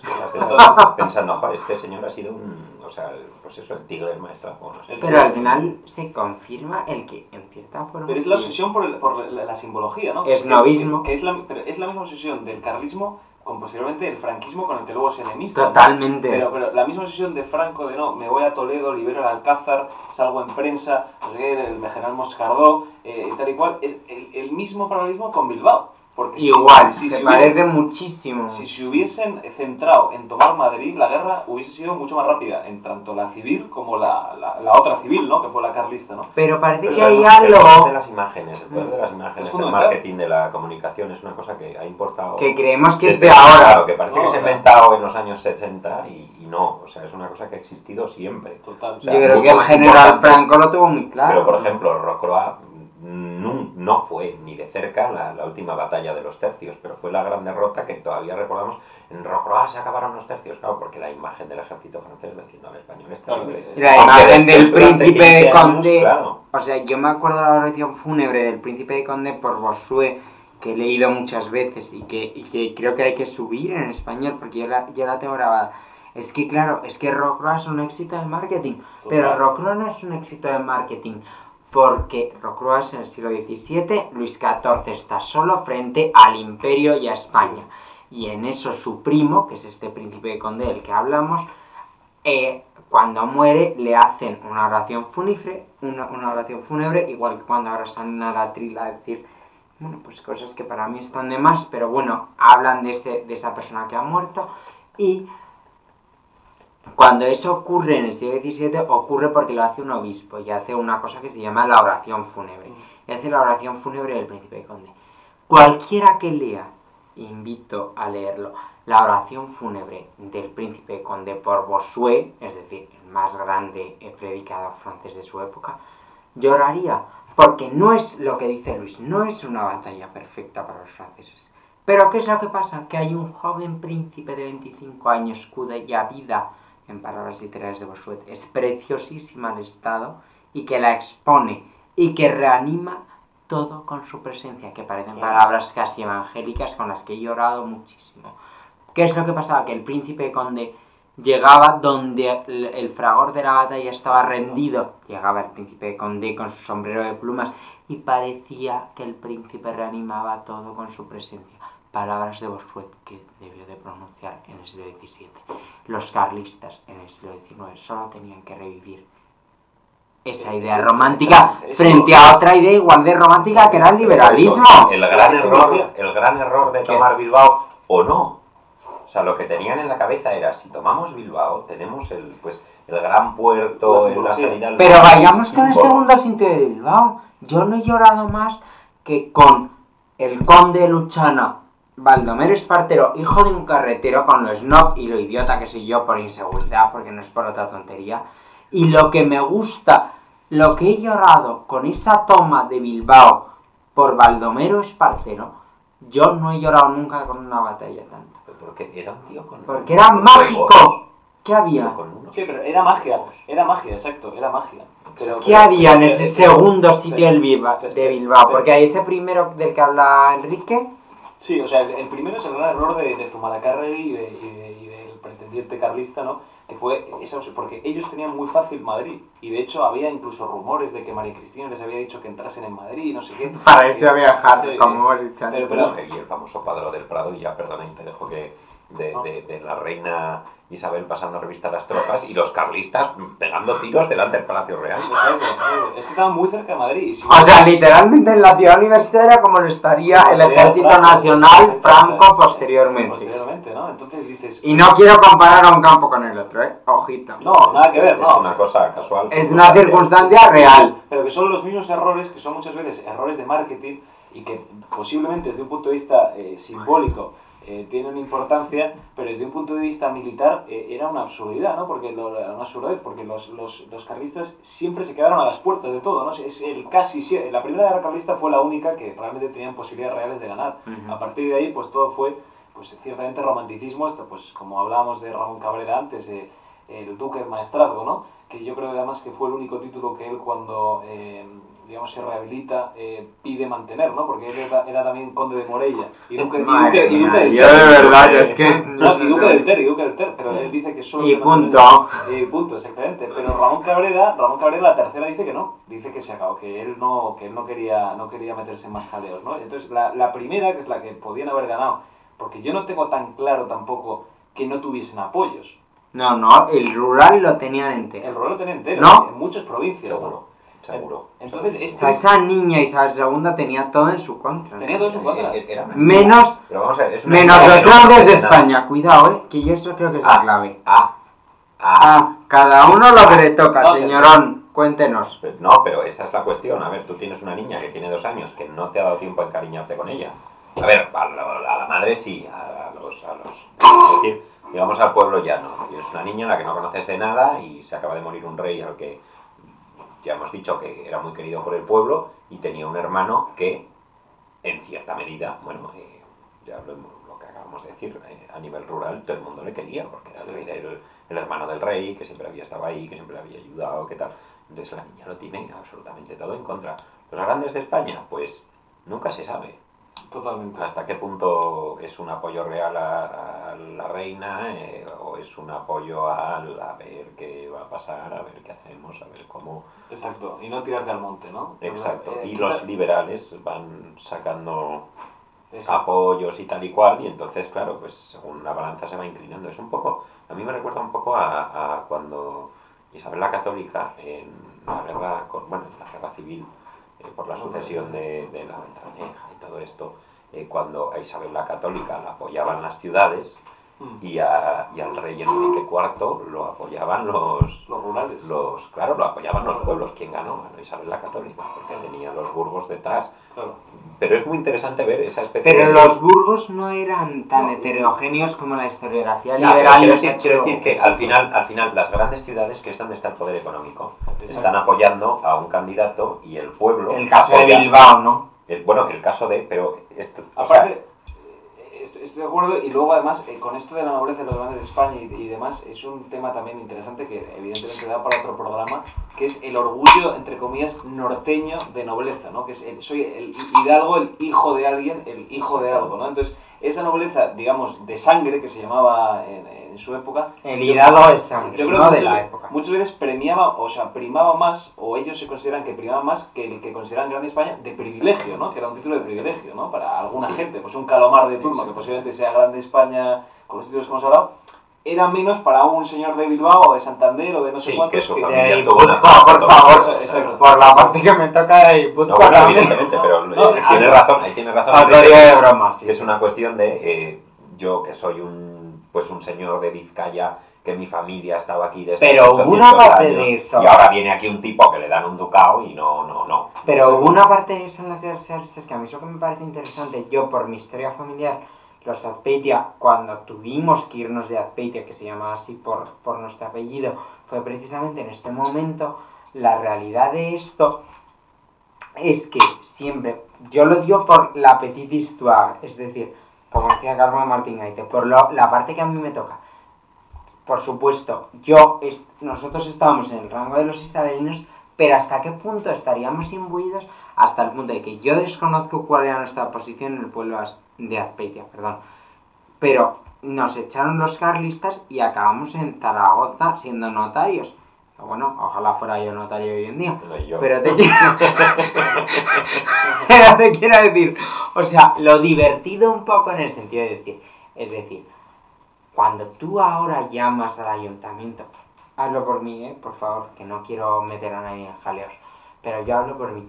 Cuando mi padre llama cada vez que hay unas elecciones al ayuntamiento de Azpeitia para decir que eres Javier Azpeitia, que, se que el pueblo se llama así por él, yo recuerdo que mi padre siempre me decía con gran dolor de su corazón que los más cariñosos, o sea, los que más cariñosos habían sido, habían sido los de eh, un partido cercano a ETA que no voy a nombrar además. Entonces, me parece curioso en el sentido de que en el desarrollo actual español muchas veces no se tienen en cuenta, nosotros sí, pero a lo mejor otras personas no entran tanto en cuenta con qué tenemos de la influencia carlista, qué tenemos de la Mucho. influencia de esos años. ¿no? En, del pro- 36. en provincias particularmente hay mucha influencia carlista. Sí. ¿Cuál es el En la montaña, por ejemplo. Enrique, ¿qué es lo que más te toca? En la montaña hay influencia carlista y hay influencia... eh, no- La montaña que es, Enrique, para el que no sí, bueno, el concepto como perediano, ¿no? De Cantabria, de lo que ahora es Cantabria, parte de. Asturias, quizá parte del País Vasco incluso, ¿no? Todo La el Baja Asturias, ¿no? ¿Cómo se llama? Sí. Exacto, exacto, que era parte del Ducado de Cantabria en la, en la Reconquista, bueno, ¿no? Eh, eh, el la- octavo, el octavo, sí, no, no nos queremos bien. ir a, a temas eh, tan antiguos, ¿no? Pero la realidad es que esa nobleza carlista, que es una nobleza más de, de conducta, más que de privilegio, ¿no? El- el- eh, por eso en, en- en- en el norte es tan importante la, la conducta, ¿no? Y es una cosa como que... Y, y se habla mucho de la buena familia, de, de todos esos, esos conceptos tan norteños, yo creo que Mm. eh, sí es un caldo de cultivo el carlismo. Pero el problema del carlismo, en mi opinión, es que el carlismo empieza como un concepto eh, militar, ¿no? Una guerra civil, eh, y po- progresivamente se sofistica. Pero el problema que tiene el carlismo es que bebe de fuentes que no necesariamente cuando escriben son carlistas. Quiero decir, que tú ahora mismo le preguntas a un carlista y te dice que le encanta pues Jaime Balmes, que le encanta Vázquez de Mella, que le encanta Donoso. Cortés. Y todas esas corrientes No, no. Pero no son necesariamente carlistas. No. Son tradicionalistas, son católicos, etc. Pero no necesariamente carlistas. Incluso te digo, y me toca más eh, cercano, ¿no? José María Pereda, que se, le, se, le- se habla de él como el escritor carlista por Y antonomasia. no lo era. A, a este Benito Pereda Alonso. José María Pereda era antiliberal, pero no carlista, que no es lo mismo. Perdón, íntimo amigo de Galdós. Íntimo amigo de Aldós, efectivamente. Eh, vaya ¿no? Que ese antepasado de Enrique era íntimo amigo de Entonces, Galdós. es interesante eso, incluso te digo, Menéndez Pelayo, ¿no? que no era carlista tampoco, también de Santander, pero se le asocia mucho con el, el- el carlismo cuando no necesariamente era carlista, quiero decir, ¿no? Entonces, eh, era antiliberal, era católico, eh, pero no, no, no carlista, ¿no? Entonces, el carlismo ha sido muy hábil, creo, bebiendo de muchas fuentes, ¿no? Porque lo que empezó como un movimiento militar se convirtió en un movimiento político, y ese movimiento político luego creo que ha tenido mm, muchas aristas, ¿no? Pues, por ejemplo, lo del Dios Patria Rey que empezó, luego Dios Patria Fueros, pues al final eh, lo de los fueros, pero los fueros, no, la gente, la gente no lo sabe, lo de los fueros, pero los fueros decían Dios Patria Fueros por una cosa muy sencilla, que es que, eh, las, digamos, cuando acaba la guerra, eh, el País Vasco tenía unos fueros especiales que impedía que los militares carlistas fueran condenados después de la guerra civil. Entonces, por eso les interesaban los fueros, es decir, no hay... no- Para que no los pusieran. Bueno, esa, claro, perdón, esa es una. Luego está la realidad del Código Civil, es decir, los fueros mantuvieron unos ciertos mayorazgos, unos ciertos privilegios de mayorazgos que en el resto de España no, se mantuvieron. Exacto. Entonces, la, la historia del carlismo No. luego tiene muchas aristas. Y luego Claro. este, este carlismo nuevo del socialismo autogestionario, como lo llaman, y todas estas historias pues es una... una, una Pero las sí. sixtinas, eh, bueno, perdón, no quiero decir sixtinas porque sería, sería ofender a un, a un pontificio, eh, a un pontífice.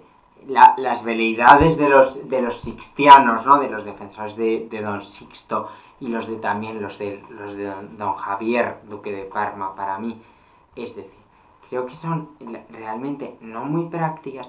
Y luego, por otro lado, creo que nacen de, una, de una- un cierto romanticismo que mantienen eh, fuera de lo que sea. Entonces, yo para mí, eh, sinceramente, o sea, quedan totalmente desacreditados desde el punto de que toman el punto de referencia no es de la realidad, ¿no? En el sentido de Tomás de Aquino.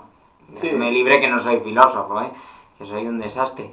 Pero, es decir, la realidad para mí manda, como decía Tomás de Aquino. O sea, me da igual que la ley. Ese papel no va a venir a pegarme una patada, como decía mi profesor y, de Historia y- del y que Derecho. cada vez la realidad manda, pero la realidad manda y no es favorable a las genealogías carlistas. ¿no? Yo creo que los carlistas, desde un punto de vista genealógico, también perdieron la batalla años después, cuando eh, no hubo sucesión. Ese- ahí ¡Ah! ¿Qué pasa con Alfonso Carlos, eh? Ahí está Y el idiota. Pero el, perdón, car- el carlismo revive, el carlismo revive, porque eso es una Pero revive porque Alfonso XIII en 1935 se le ocurre ir a casa de don Alfonso Carlos y Dios me libre de criticar a Alfonso XIII en nada porque eh, a Dios pongo por testigo como Escarlata O'Hara que para mí es el rey fetén.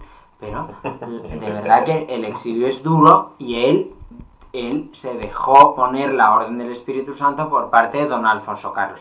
Último, para todos los que nos escuchan, último Borbón, descendiente por línea de Borbón del carlismo. O sea, el último que tenía ese derecho, Exacto, como luego- si dijéramos. Agnático, Claro, perdón. Sí, el más Agnaticio. Agnación absoluta. Sí, el- como se decía antes, el más propincuo pariente, ¿no? Era, era este señor. Y, y- y luego sube hacia arriba y va hacia Francisco de Paula, que era el hermano pequeño. Y eso se acaba. Entonces, desde un punto de vista genealógico... Sí, pero Francisco de Paula tiene un hijo que se llama Francisco Asís es el padre legal de todos De los hijos XII. de Alfonso Isabel. II. Es que No, por eso, por eso Alfonso Luis Alfonso de Borbón es, Es duque de rey Cádiz. de, No, eh, de perdona, Francia. es- es- Claro, pero Luis Alfonso de Borbón, yo perdonad que os digo ya para acabar de, derra- derrapar eh, sobre todo y no hablar de lo que tenemos que hablar.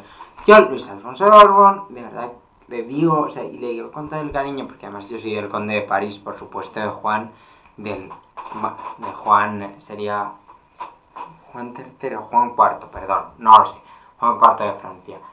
Yo lo que digo es que, vamos a ver, Luis Alfonso me parece fenomenal que a su padre, eh, que tuvo una situación francamente difícil, los legitimistas franceses lo utilizaron.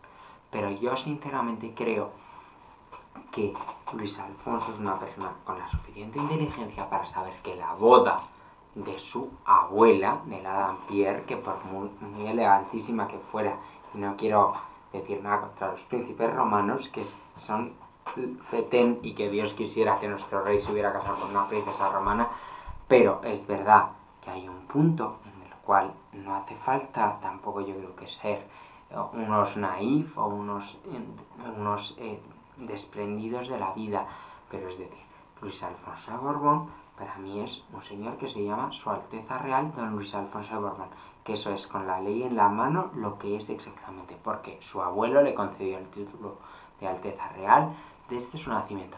Como Franco carecía del asesoramiento, yo creo que eh, protocolario o dinástico que merecía, porque no tenía Juan Baranzó desde luego entre sus afines y los jerarcas del régimen, por mucho que sus nietos sean amigos nuestros, no eran muy versados en este tema, creo que pecó mucho de eso.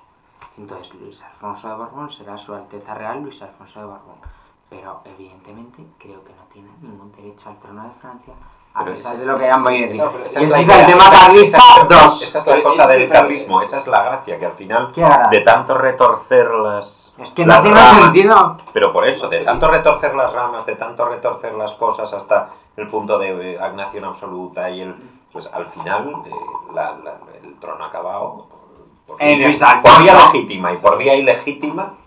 eh, según lo veas, seas carlista o seas Chávez. los dos acaban en la persona de, de- de- de Alfonso XIII. Sí, totalmente. Yo ahí- Entonces, Totalmente. Entonces es una batalla, es una batalla que yo creo que tienen perdida. En cualquier caso, lo que sí hay que decir es que el carlismo yo creo que desaparece completamente con la unificación con Falange, en el, eh, con la comunión tradicionalista de las Hons y demás. Pero lo que sí hay que decir que es interesante que ese fue el gran error, en- bajo el punto de vista Sí. de este que ya estamos derivando, pero No, no, no, pero sin problema tiene- ninguno. Tiene que ver con los carlistas, ¿no? Libertad. El, el gran error de Azaña eh, y de que fue, era ministro de guerra, pero de todos sus acólitos en la Segunda República fue mandar a Mola a Navarra, porque la genialidad, la genialidad de Mola, la genialidad de Mola, que hay un libro muy interesante de, de su chofer, de hecho, Ah, sí, de verdad. que Es se llama, mecánico. es de Félix Maiz, eh, es eh, un libro, y él cuenta claramente cómo la genialidad de Mola es unir a los carlistas de Navarra, porque si no hubiesen entrado los carlistas a la guerra, hubiese sido muy complicado que Mola y posteriormente Franco ganase la guerra, y eso se consigue gracias a Sanjurjo y al conde de Rodezmo, ¿no? que eran como los dos carlistas de- de Rodezmo. del régimen, ¿no?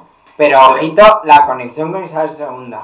Claro, pero eso es lo interesante del carlismo que dura hasta entonces. De lo que os hemos contado, de este rollo de dos horas y diez minutos, esto. se deriva la, la, la- el, por qué se gana la, el por qué se gana la guerra, ¿no? Y yo creo que eh, eso es eh, interesante eh, y además tiene sentido, ti- ti- ti- o sea, es decir, el- eh, pero Porque los carristas, ¿qué es lo que daban al movimiento?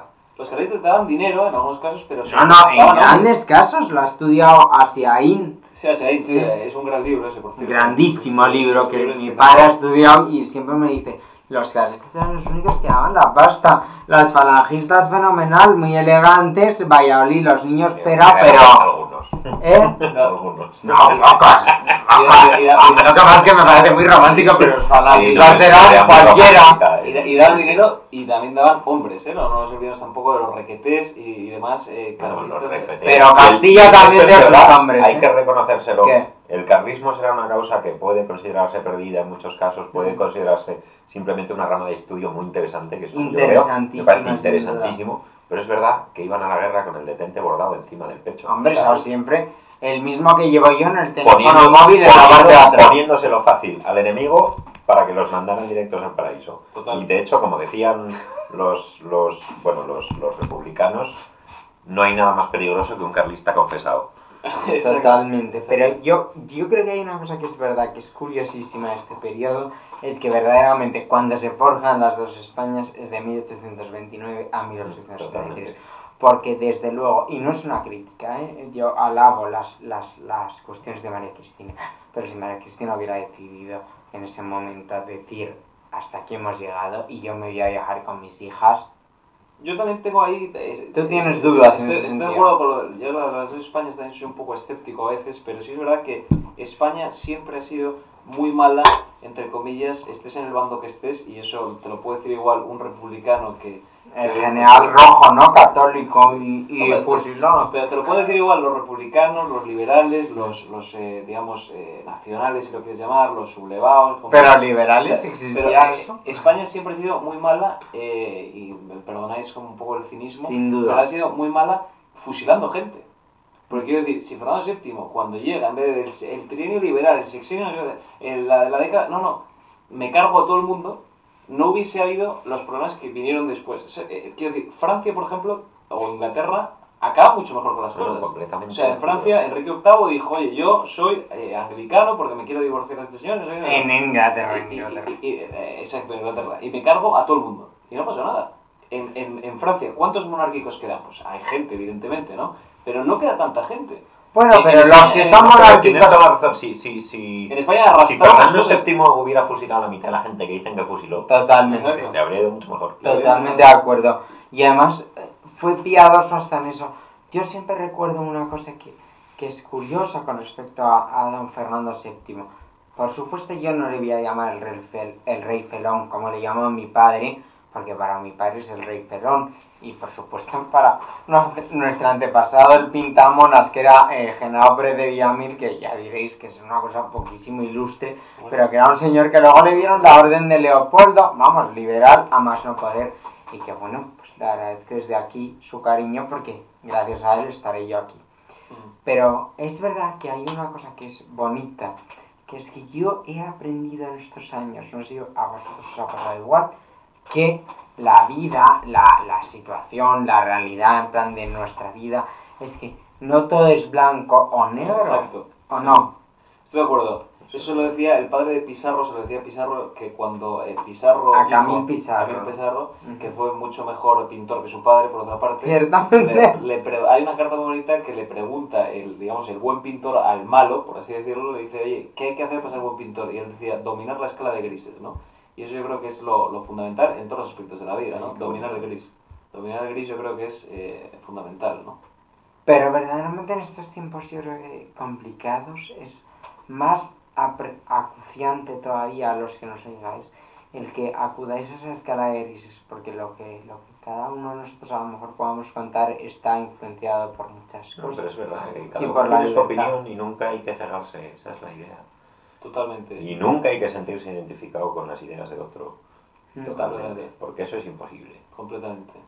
Y ya me estoy poniendo político, que no era la idea. Yo como Colozoch te quiero decir porque Sí, sí, sí. eh, son... eh, es una- Vamos de cierre ya, es o una- es que, historia familiar y la quiero decir por que, supuesto, que es Enrique. que mi padre siempre se empeñó en que conociésemos eh, lo que ahora es la casa del duque de Wellington en, en Londres. Que, Ah, sí, sim- de verdad. que simboliza... Que es Apsley House, ¿no? Exactamente. Eso es. Que simboliza eh, uno de los grandes fracasos de, de Fernando VII, ¿no? Volviendo al, al tema, ¿no? Que fue el regalar toda esa, esa colección de arte tan impresionante Pero que está en su casa. fracaso hasta, hasta qué punto. Luego, luego, le, di- luego, el- luego don Fernando hizo lo más importante que fue regalarle el toisón a Wellington. No, Ya. no, no. Perdona, No. y a el pueblo español, el pueblo español le concedió, las Cortes de Cádiz le concedieron a- al Duque Cádiz de Wellington. no creo. Las Cortes de Cádiz le concedieron al Duque de Wellington el toisón de oro y por eso él no lo devolvió. Perdona, una cosa importante, Luis. Eso lo podrían decir las Cortes de Cádiz. Pero fue el, el, mon- el, perdón, el pontífice Pío VII en 1814 o 15, Dios me perdone la fecha, el que dijo que se podía entregar ese toisón a personas que no fueran católicas. El primero fue don, don Arthur Wells. perdón, don Arthur Wells eh, Wellington, perdona, Arturo Wells Wellington, eh, el primer duque de Ciudad Rodrigo para los españoles, porque concedido por unas Cortes. Sí, eso es verdad. Por un regente, que un regente que además era primo segundo del rey Fernando VII. ¿Quién era ese Porque era Luis María de Borbón, hijo del infante don Luis Ah. Antonio Borbón y Farnesio, hermano de la famosa condesa Chinchón del padre de Goya. De Al- casta de fue- Luis. fue- pero es que fue el que presidió las Cortes de Cádiz como arzobispo de Toledo. Y no solo las de Cádiz, Sevilla, luego, luego- Y cuando llegó a Fernando VII, lo primero que hizo fue mandarlo al. y al- en al 1820, ¿quién, quién y las, y, y las tierras y las, y las tierras que le regalaron al duque de Ciudad Rodrigo a cambio de venir, echar a Napoleón y quemar todas las fábricas de España, Ujú. porque eso es lo que hizo el duque de Wellington, y quiero que conste en acta, Conste. las tierras que le regalaron eran del, eran del cuñado del cardenal, eran de Manuel Godoy. Eran de Manuel Godoy, ese señor que Entonces, es antepasado Cuando- de Luis. cuando- no, pero ¿eh? no, ya no es por eso, es una cuestión de cuando eh, No, pero de que Wellington sepa. el- los oyentes eh, deben saber que eh, el Toisón de Oro es una condecoración vitalicia y cuando alguien muere, eh, el más reciente fue el duque de- eh, Adolfo Suárez. Cuando murió iba su hija con- abrazada al, al, al Toisón porque al final del funeral A se lo- fecha se no lo tiene devolvió- ningún tipo de comentario que hacer a ese, a ese Se- tipo de ceremonia. se lo devolvió al rey porque Claro, es se lo que se hace tradicionalmente. Sí, El Toisón de Oro se devuelve. Se devuelve, sí. El Se único devuelve es- la insignia, cuidado, eh. Bueno, Sí, sí, el- claro. La única insignia que no se ha devuelto es la del Duque de Wellington, porque Argüello, Qué que se lo habían concedido las Cortes de Cádiz. Total, eso es Y por barbaridad. tanto, él no tenía por qué devolverle a un rey una condecoración que no le había Sí, dado. porque Fernando VII, por ejemplo, dio también el, el, el toisón de oro al, al duque San Fernando de Quiroga. Que Ah, era- sí, el melgarejo. Hombre, nuestros amigos, por favor. Ese melgarejo elegantísimo que, desde luego, los, melga- los melgarejo que hoy nos escuchéis, Son de hecho. la- pues primos la- tuyos, eh, y ami- amigos de mis padres. Yo siempre soy amigos. Yo nunca tengo familia, como vosotros que sois muy el Duque de elegantes. San Fernando, Yo soy, yo soy de amigos. El duque de San Fernando de Quiroga ¿Tuvo el toisón? por supuesto, y además fue primer ministro Fernando VII, y es elegantísimo, y sus nietos pueblan hoy la tierra, podemos decir. No, Ah, no, porque señores. él, no, él no tuvo hijos. Él no tuvo hijos. No tuvo Bueno, hijos. Él estaba casado con la hermana de la condesa Chinchón. Exacto. De hecho, Ah, pues que señor, cuando la condesa ese de. Chinchón le dijo, cuando murió su hermana, le dijo al cuñado, bueno, es que esto ya es meterse, elige una obra de mi colección y llévatela, Gracia. el Cristo Cristo de de Gracia, Gracia, que estaba en la capilla del Palacio Bodilla del Monte. Exacto, que es lo que donaron lleva a... Ese palacio. Luis, que es muy interesante, porque ¿qué es lo que realmente ha pasado con el palacio de Boadilla? Bueno, pues realmente es un palacio muy bonito, la verdad es que es muy interesante en el sentido neoclásico y además es tan curioso que, que haya decidido eh, Ventura Rodríguez el, el establecer ese palacio fuera de la corte para el infante de Don Luis, que la verdad es que es algo curiosísimo y que os invitamos a invitar, os, in- os A invitamos a visitar, visitar, porque el ayuntamiento sí. de Boadilla lo ha hecho fenomenal. Sí, sí. Y Sí, además es preciosísima la capilla, ¿no? Sí, Y además están sí, sí. enterrados, gracias a Dios, todos los antepasados de Luis. No, no. Creemos que... Bueno, bueno, la condesa de Chinchón del cuadro de Goya, famosa, está allí enterrada con algunos de ellos. estos duques de San Fernando que hablamos. Pero y la capilla, la capilla merece la pena visitarla porque es, es muy bonita, es- ¿no, es Luis? preciosa, es una obra maestra. No, el, Y la- cuadro, el cuadro de Fernando VII, que es brutal, es el que está en la Embajada de España en el Vaticano. Ah, sí, de veras. Ah.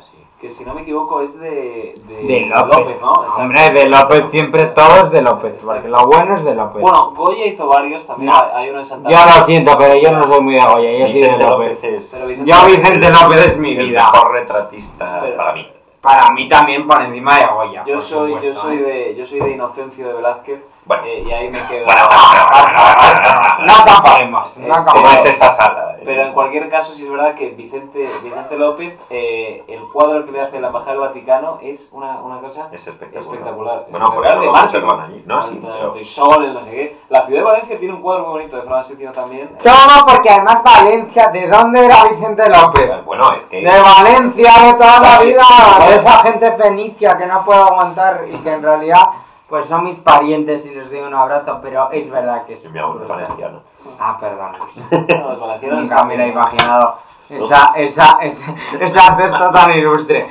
Bueno, en cualquier caso, de verdad que se murió Fernando VII ese 29 de septiembre de 1833 y es importante decir que después de esta exquisición que nos hemos pasado bomba, que además no sé quién habréis llegado a escucharos en este momento, pero muchísimas gracias por mi parte, que soy el que organiza toda esta feria. Pero creo que es verdad que es muy importante decir que hay unas últimas palabras, tanto de Enrique como de Luis, que creo que deben ser oídas y que creo que os harán abrir boca respecto a otros periodos de la época, como puede ser Alfonso XII y, y la Reina María Cristina, ese dónde vas Alfonso XII clásico, que Luis nos desarrolla ahora en su final, y también esa época alfonsina de Alfonso XIII y de, y de Alfonso XIII y Santander, ese magnífico Santander que nos desarrolla nuestro querido Enrique Aznar, que no creo que haya una persona que sepa desarrollarlo con mayor cariño, con mayor tino. Así que empezamos por, por Luis, que habla de ese Alfonso XII, ese hijo de Isabel II y ese nieto de Fernando VII. Luis, un cierre para este momento. Un cierre. El- la muerte de eh, Fernando VII lo que marca es el inicio de la época más difícil y de España probablemente, o de las más difíciles. O sea, prueba de ello es que el tema en las clases de historia era terrible de estudiar. Todas las rebeliones, todas las, que si la República, que si E Mario de Saboya, ¿no? que si eh, es, mm, Martínez Campos, luego el Cánovas, o sea, es una época, empieza una época muy difícil cuando muere Fernando VII en 1833. Una época muy difícil, muy interesante. El fin, el, es como el final del principio de la decadencia de España. Y creo que es muy interesante entender o estudiar este siglo que, a pesar de que es muy complejo eh, a priori, es muy interesante estudiarlo para entender bien eh, cómo es España hoy, cómo ha sido España en los últimos 100 años, que viene de, al final, cómo ha sido España en los últimos 200 años. Y bueno, de Alfonso XII hablaremos, espero, en un próximo programa, porque evidentemente eh, también es eh, una época completamente... Bueno, hay una película, dos películas de hecho muy buenas, donde vas Alfonso XII y donde vas triste. ¿Y dónde están esas películas, Luis? ¿Dónde las podemos Pues ver? yo creo que en Filmin las puedes ver, pero si no... No, no las podemos ver. Hay, hay sitios He en internet de donde se pueden conseguir. que es en Flixole. En es Amazon, en. Amazon están en DVD. En Amazon están. ¿Y Están quién las protagoniza? Las ¿Qué señores la Vicente Parra como Alfonso XII. Vicente Parra, que no puede ser mejor cuando, Alfonso cuando, cuando yo veo la verbena de la paloma, por ejemplo, y sale Vicente Parra, digo, mira, Alfonso XII. Alfonso XII, rey. Y Paquita. Rico. Que fue un tenemos una imagen Un grandísimo. espectacular, romántica, muy, muy del cine de la época también, de, de, de un Alfonso XII bueno. eh, Pero bueno, como era fenomenal. buenísimo, yo era es que no lo era dudo. nadie- nadie- Nadie, Nadie nadie podido la Nadie segunda lo- parte, nadie es Cánovas mismo. Cánovas es ese abuelo malagueño que El- queremos el- todos. El, el, el duque de Sexto completamente... Pepe Alcañices. Exactamente. Pepito, el gallo. Un, un, bueno, una peli muy recomendable. Una Pero bueno, esas películas, porque yo ya, yo ya estoy viendo que es que, de verdad, que es que os digo que es que vamos a mover el podcast también a cosas históricas de películas. Sí. Y realmente es que yo creo que esa película de Vicente Parra, perdón un minuto antes de que empiece Enrique con Alfonso XIII, solo un dato, yo solo recuerdo una anécdota que cuentan Paquita Rico y Vicente Parra, que es del gremio, el Parra, y dice que cuando el conde de Barcelona, entonces para algunos Juan III, no para mí, que soy del franquismo sociológico, para que vamos a negar de dónde soy yo personalmente, no digo nada a nuestros invitados, porque no lo son, sobre todo. Bueno, pues eh, porque el conde de Barcelona cuando le recibe en Villa Estoril a Paquita Rico y a, y a Vicente Parra, seguro que el conde de Barcelona tendrá muchas cosas que no nos gustarán, a mí el primero, pero fue tan cariñoso y tan señor, que eso es el señorío en la vida y la clase, que abrazó a Vicente Parra y le dijo, hijo mío, eres mi pariente, eres mi abuelo. Pues eh, esa es la frase con la que me quedo, para que Enrique siga con Alfonso XIII, el siguiente al que interpretó Vicente Parra con ese Alfonso XII. ¿Qué hace Alfonso XIII, Enrique? ¿Y Sí. qué tiene de influencia esta actitud de Fernando VII, esta fin- este final del reinado de Alfonso VII? Yo creo que Fernando VII pone fin a una época. eh, creo que eh, el siglo XIX es una época muy importante, como decía nuestro otro invitado, ¿no? Eh, en configurar lo que es el- la sociedad actual en España. Yo creo que hay dos saltos importantes. Un salto es, digamos, en lo que es la estructura de poder en España es siglo XIV, XV, Reconquista, eh, finales de la Reconquista, principios del descubrimiento y demás. Y luego es el siglo XIX, ¿no? Como, como digamos, eh, por así decirlo, entender quiénes son las familias, ¿no? De las grandes familias, los grandes poderes. Yo creo que el XIX es muy influyente en lo que luego ocurrió en el XX en España, ¿no? De muchas familias, incluso, si queremos decirlo así, ¿no? Advenedizas de alguna forma. Sin duda. vi- Vienen de esa época, ¿no? Y muchos- La mía, por ejemplo. no, pero incluso muchos... No, yo, yo no diría eso. Yo diría que muchos títulos de, de Castilla que ahora eh, resuenan eh, entre tambores y, y demás, son, muchas veces vienen de ahí, ¿no? Vienen del 19, que es un siglo... Pero el 19 de Alfonso XII, que además eso es otra cuestión, No, de esa eso- regencia, ¿no? No, exa- pero, pero quiero decir, el Ojo, no 19... excavar. El 19 es un siglo, es un siglo interesante en términos de, de poder de muchas familias, ¿no? Hay muchas familias que surgen del 19 y que siguen ahora mismo en España, pues teniendo cierta influencia, cierto poder Sí, sí, o sí. cierto control, si quieres, económico, ¿no?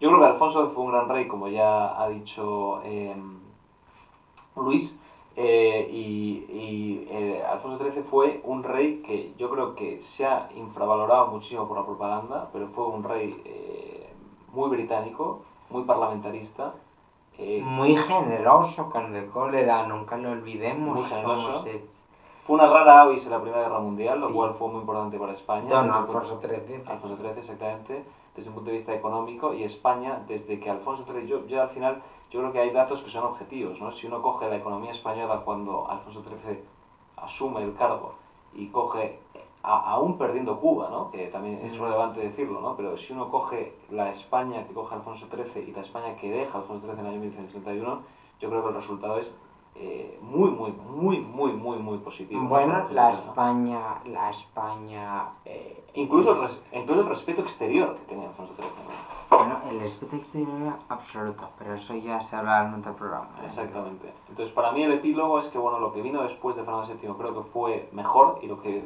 vino antes fue peor. Fue mejor, perdón. Pues Alfonso XIII, ah, este, Fernando VII fue, pues, un- una especie de puente entre dos épocas, ¿no?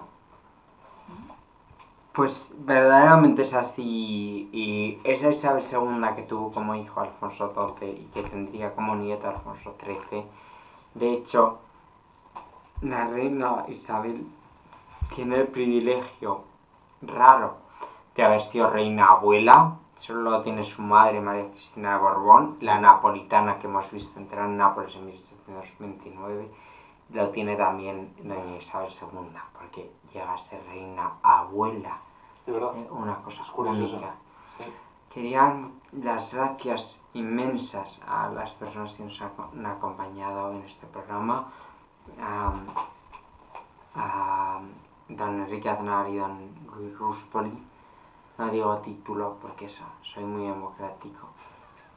Pero verdaderamente eh, gracias por estar aquí, gracias por vuestro por vuestra aportación y gracias sobre todo por, por esa sensación que, creo que es muy importante y que crearemos cuando hagamos la, el podcast de, de Alfonso XII, que lo vamos a hacer además sobre las dos películas de Alfonso XII, creo que es muy interesante para todos, en las que actúa Paquita Rico y Vicente Parra.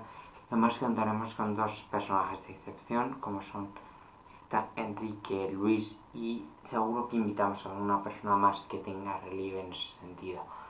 Muchas gracias por entender eh, lo que significa ese final de Fernando VII, ese carlismo incipiente, ese problema de la España que a veces continuará hasta 1936. Y os dejo despediros un minuto de tanto de Enrique como de Luis que os dirán una pequeña frase en la que intentarán resumir lo que para ellos es este periodo. Acabaremos como siempre con la etapa final de Pachi. Bueno, pues para mí Fernando VII fue el puente entre la, digamos, la antigua, el, anti- el antiguo régimen y, el, y digamos lo que vino después, que fue lo nuevo. Importante destacar, como decíamos antes, ¿no? de que Alfonso XIII, eh, perdón, Fernando VII fue, eh, por así decirlo, los españoles le quisieron tanto como le, le lucharon. Y creo que fue una época que en- tuvo sus luces, tuvo sus sombras, pero en general creo que España eh, fue hacia abajo, eh, perdimos mucho en el Congreso de Viena y en definitiva yo creo que el balance de Fernando VII fue un balance muy negativo para España eh, y nos convertimos en una potencia de segundo orden, algo que continuaría hasta principios del siglo XX. ¿no? Bueno, yo. Mi frase en realidad sería la misma que la de Enrique Fernando VII, un rey nefasto, pero cuidado, no confundir nefasto con tonto o incapaz. Simplemente eh, una persona que no estuvo a la altura de, su época. Eh, tenía una mentalidad mucho más, mu- muy, anterior a, su contexto y, bueno, eh, eso fue malo para España sí, en general fue malo, a pesar de muchas mejoras, como por ejemplo pues el Prado, y, y a partir de ahí, pues no perder de vista nunca eh, que ahí empieza un conflicto que todavía nos sigue marcando. Muchas gracias a todos, muchas gracias por vuestro seguimiento y gracias por llegar hasta el momento. Y solamente nos queda emplazaros para el siguiente programa, que creo que además queda muy claro que eh, será, versará sobre Alfonso XII y sobre su reflejo en el cine de la época. Muchísimas gracias y un abrazo a todos, a todos los seguidores de, de Fermach, Fermers, sería mejor decir, bueno, como, como quiera que sea. Pero bueno, que sepáis que muchas gracias por seguirnos y muchas gracias por vuestro cariño. Nada más que deciros gracias a todos. Esperad, no sé.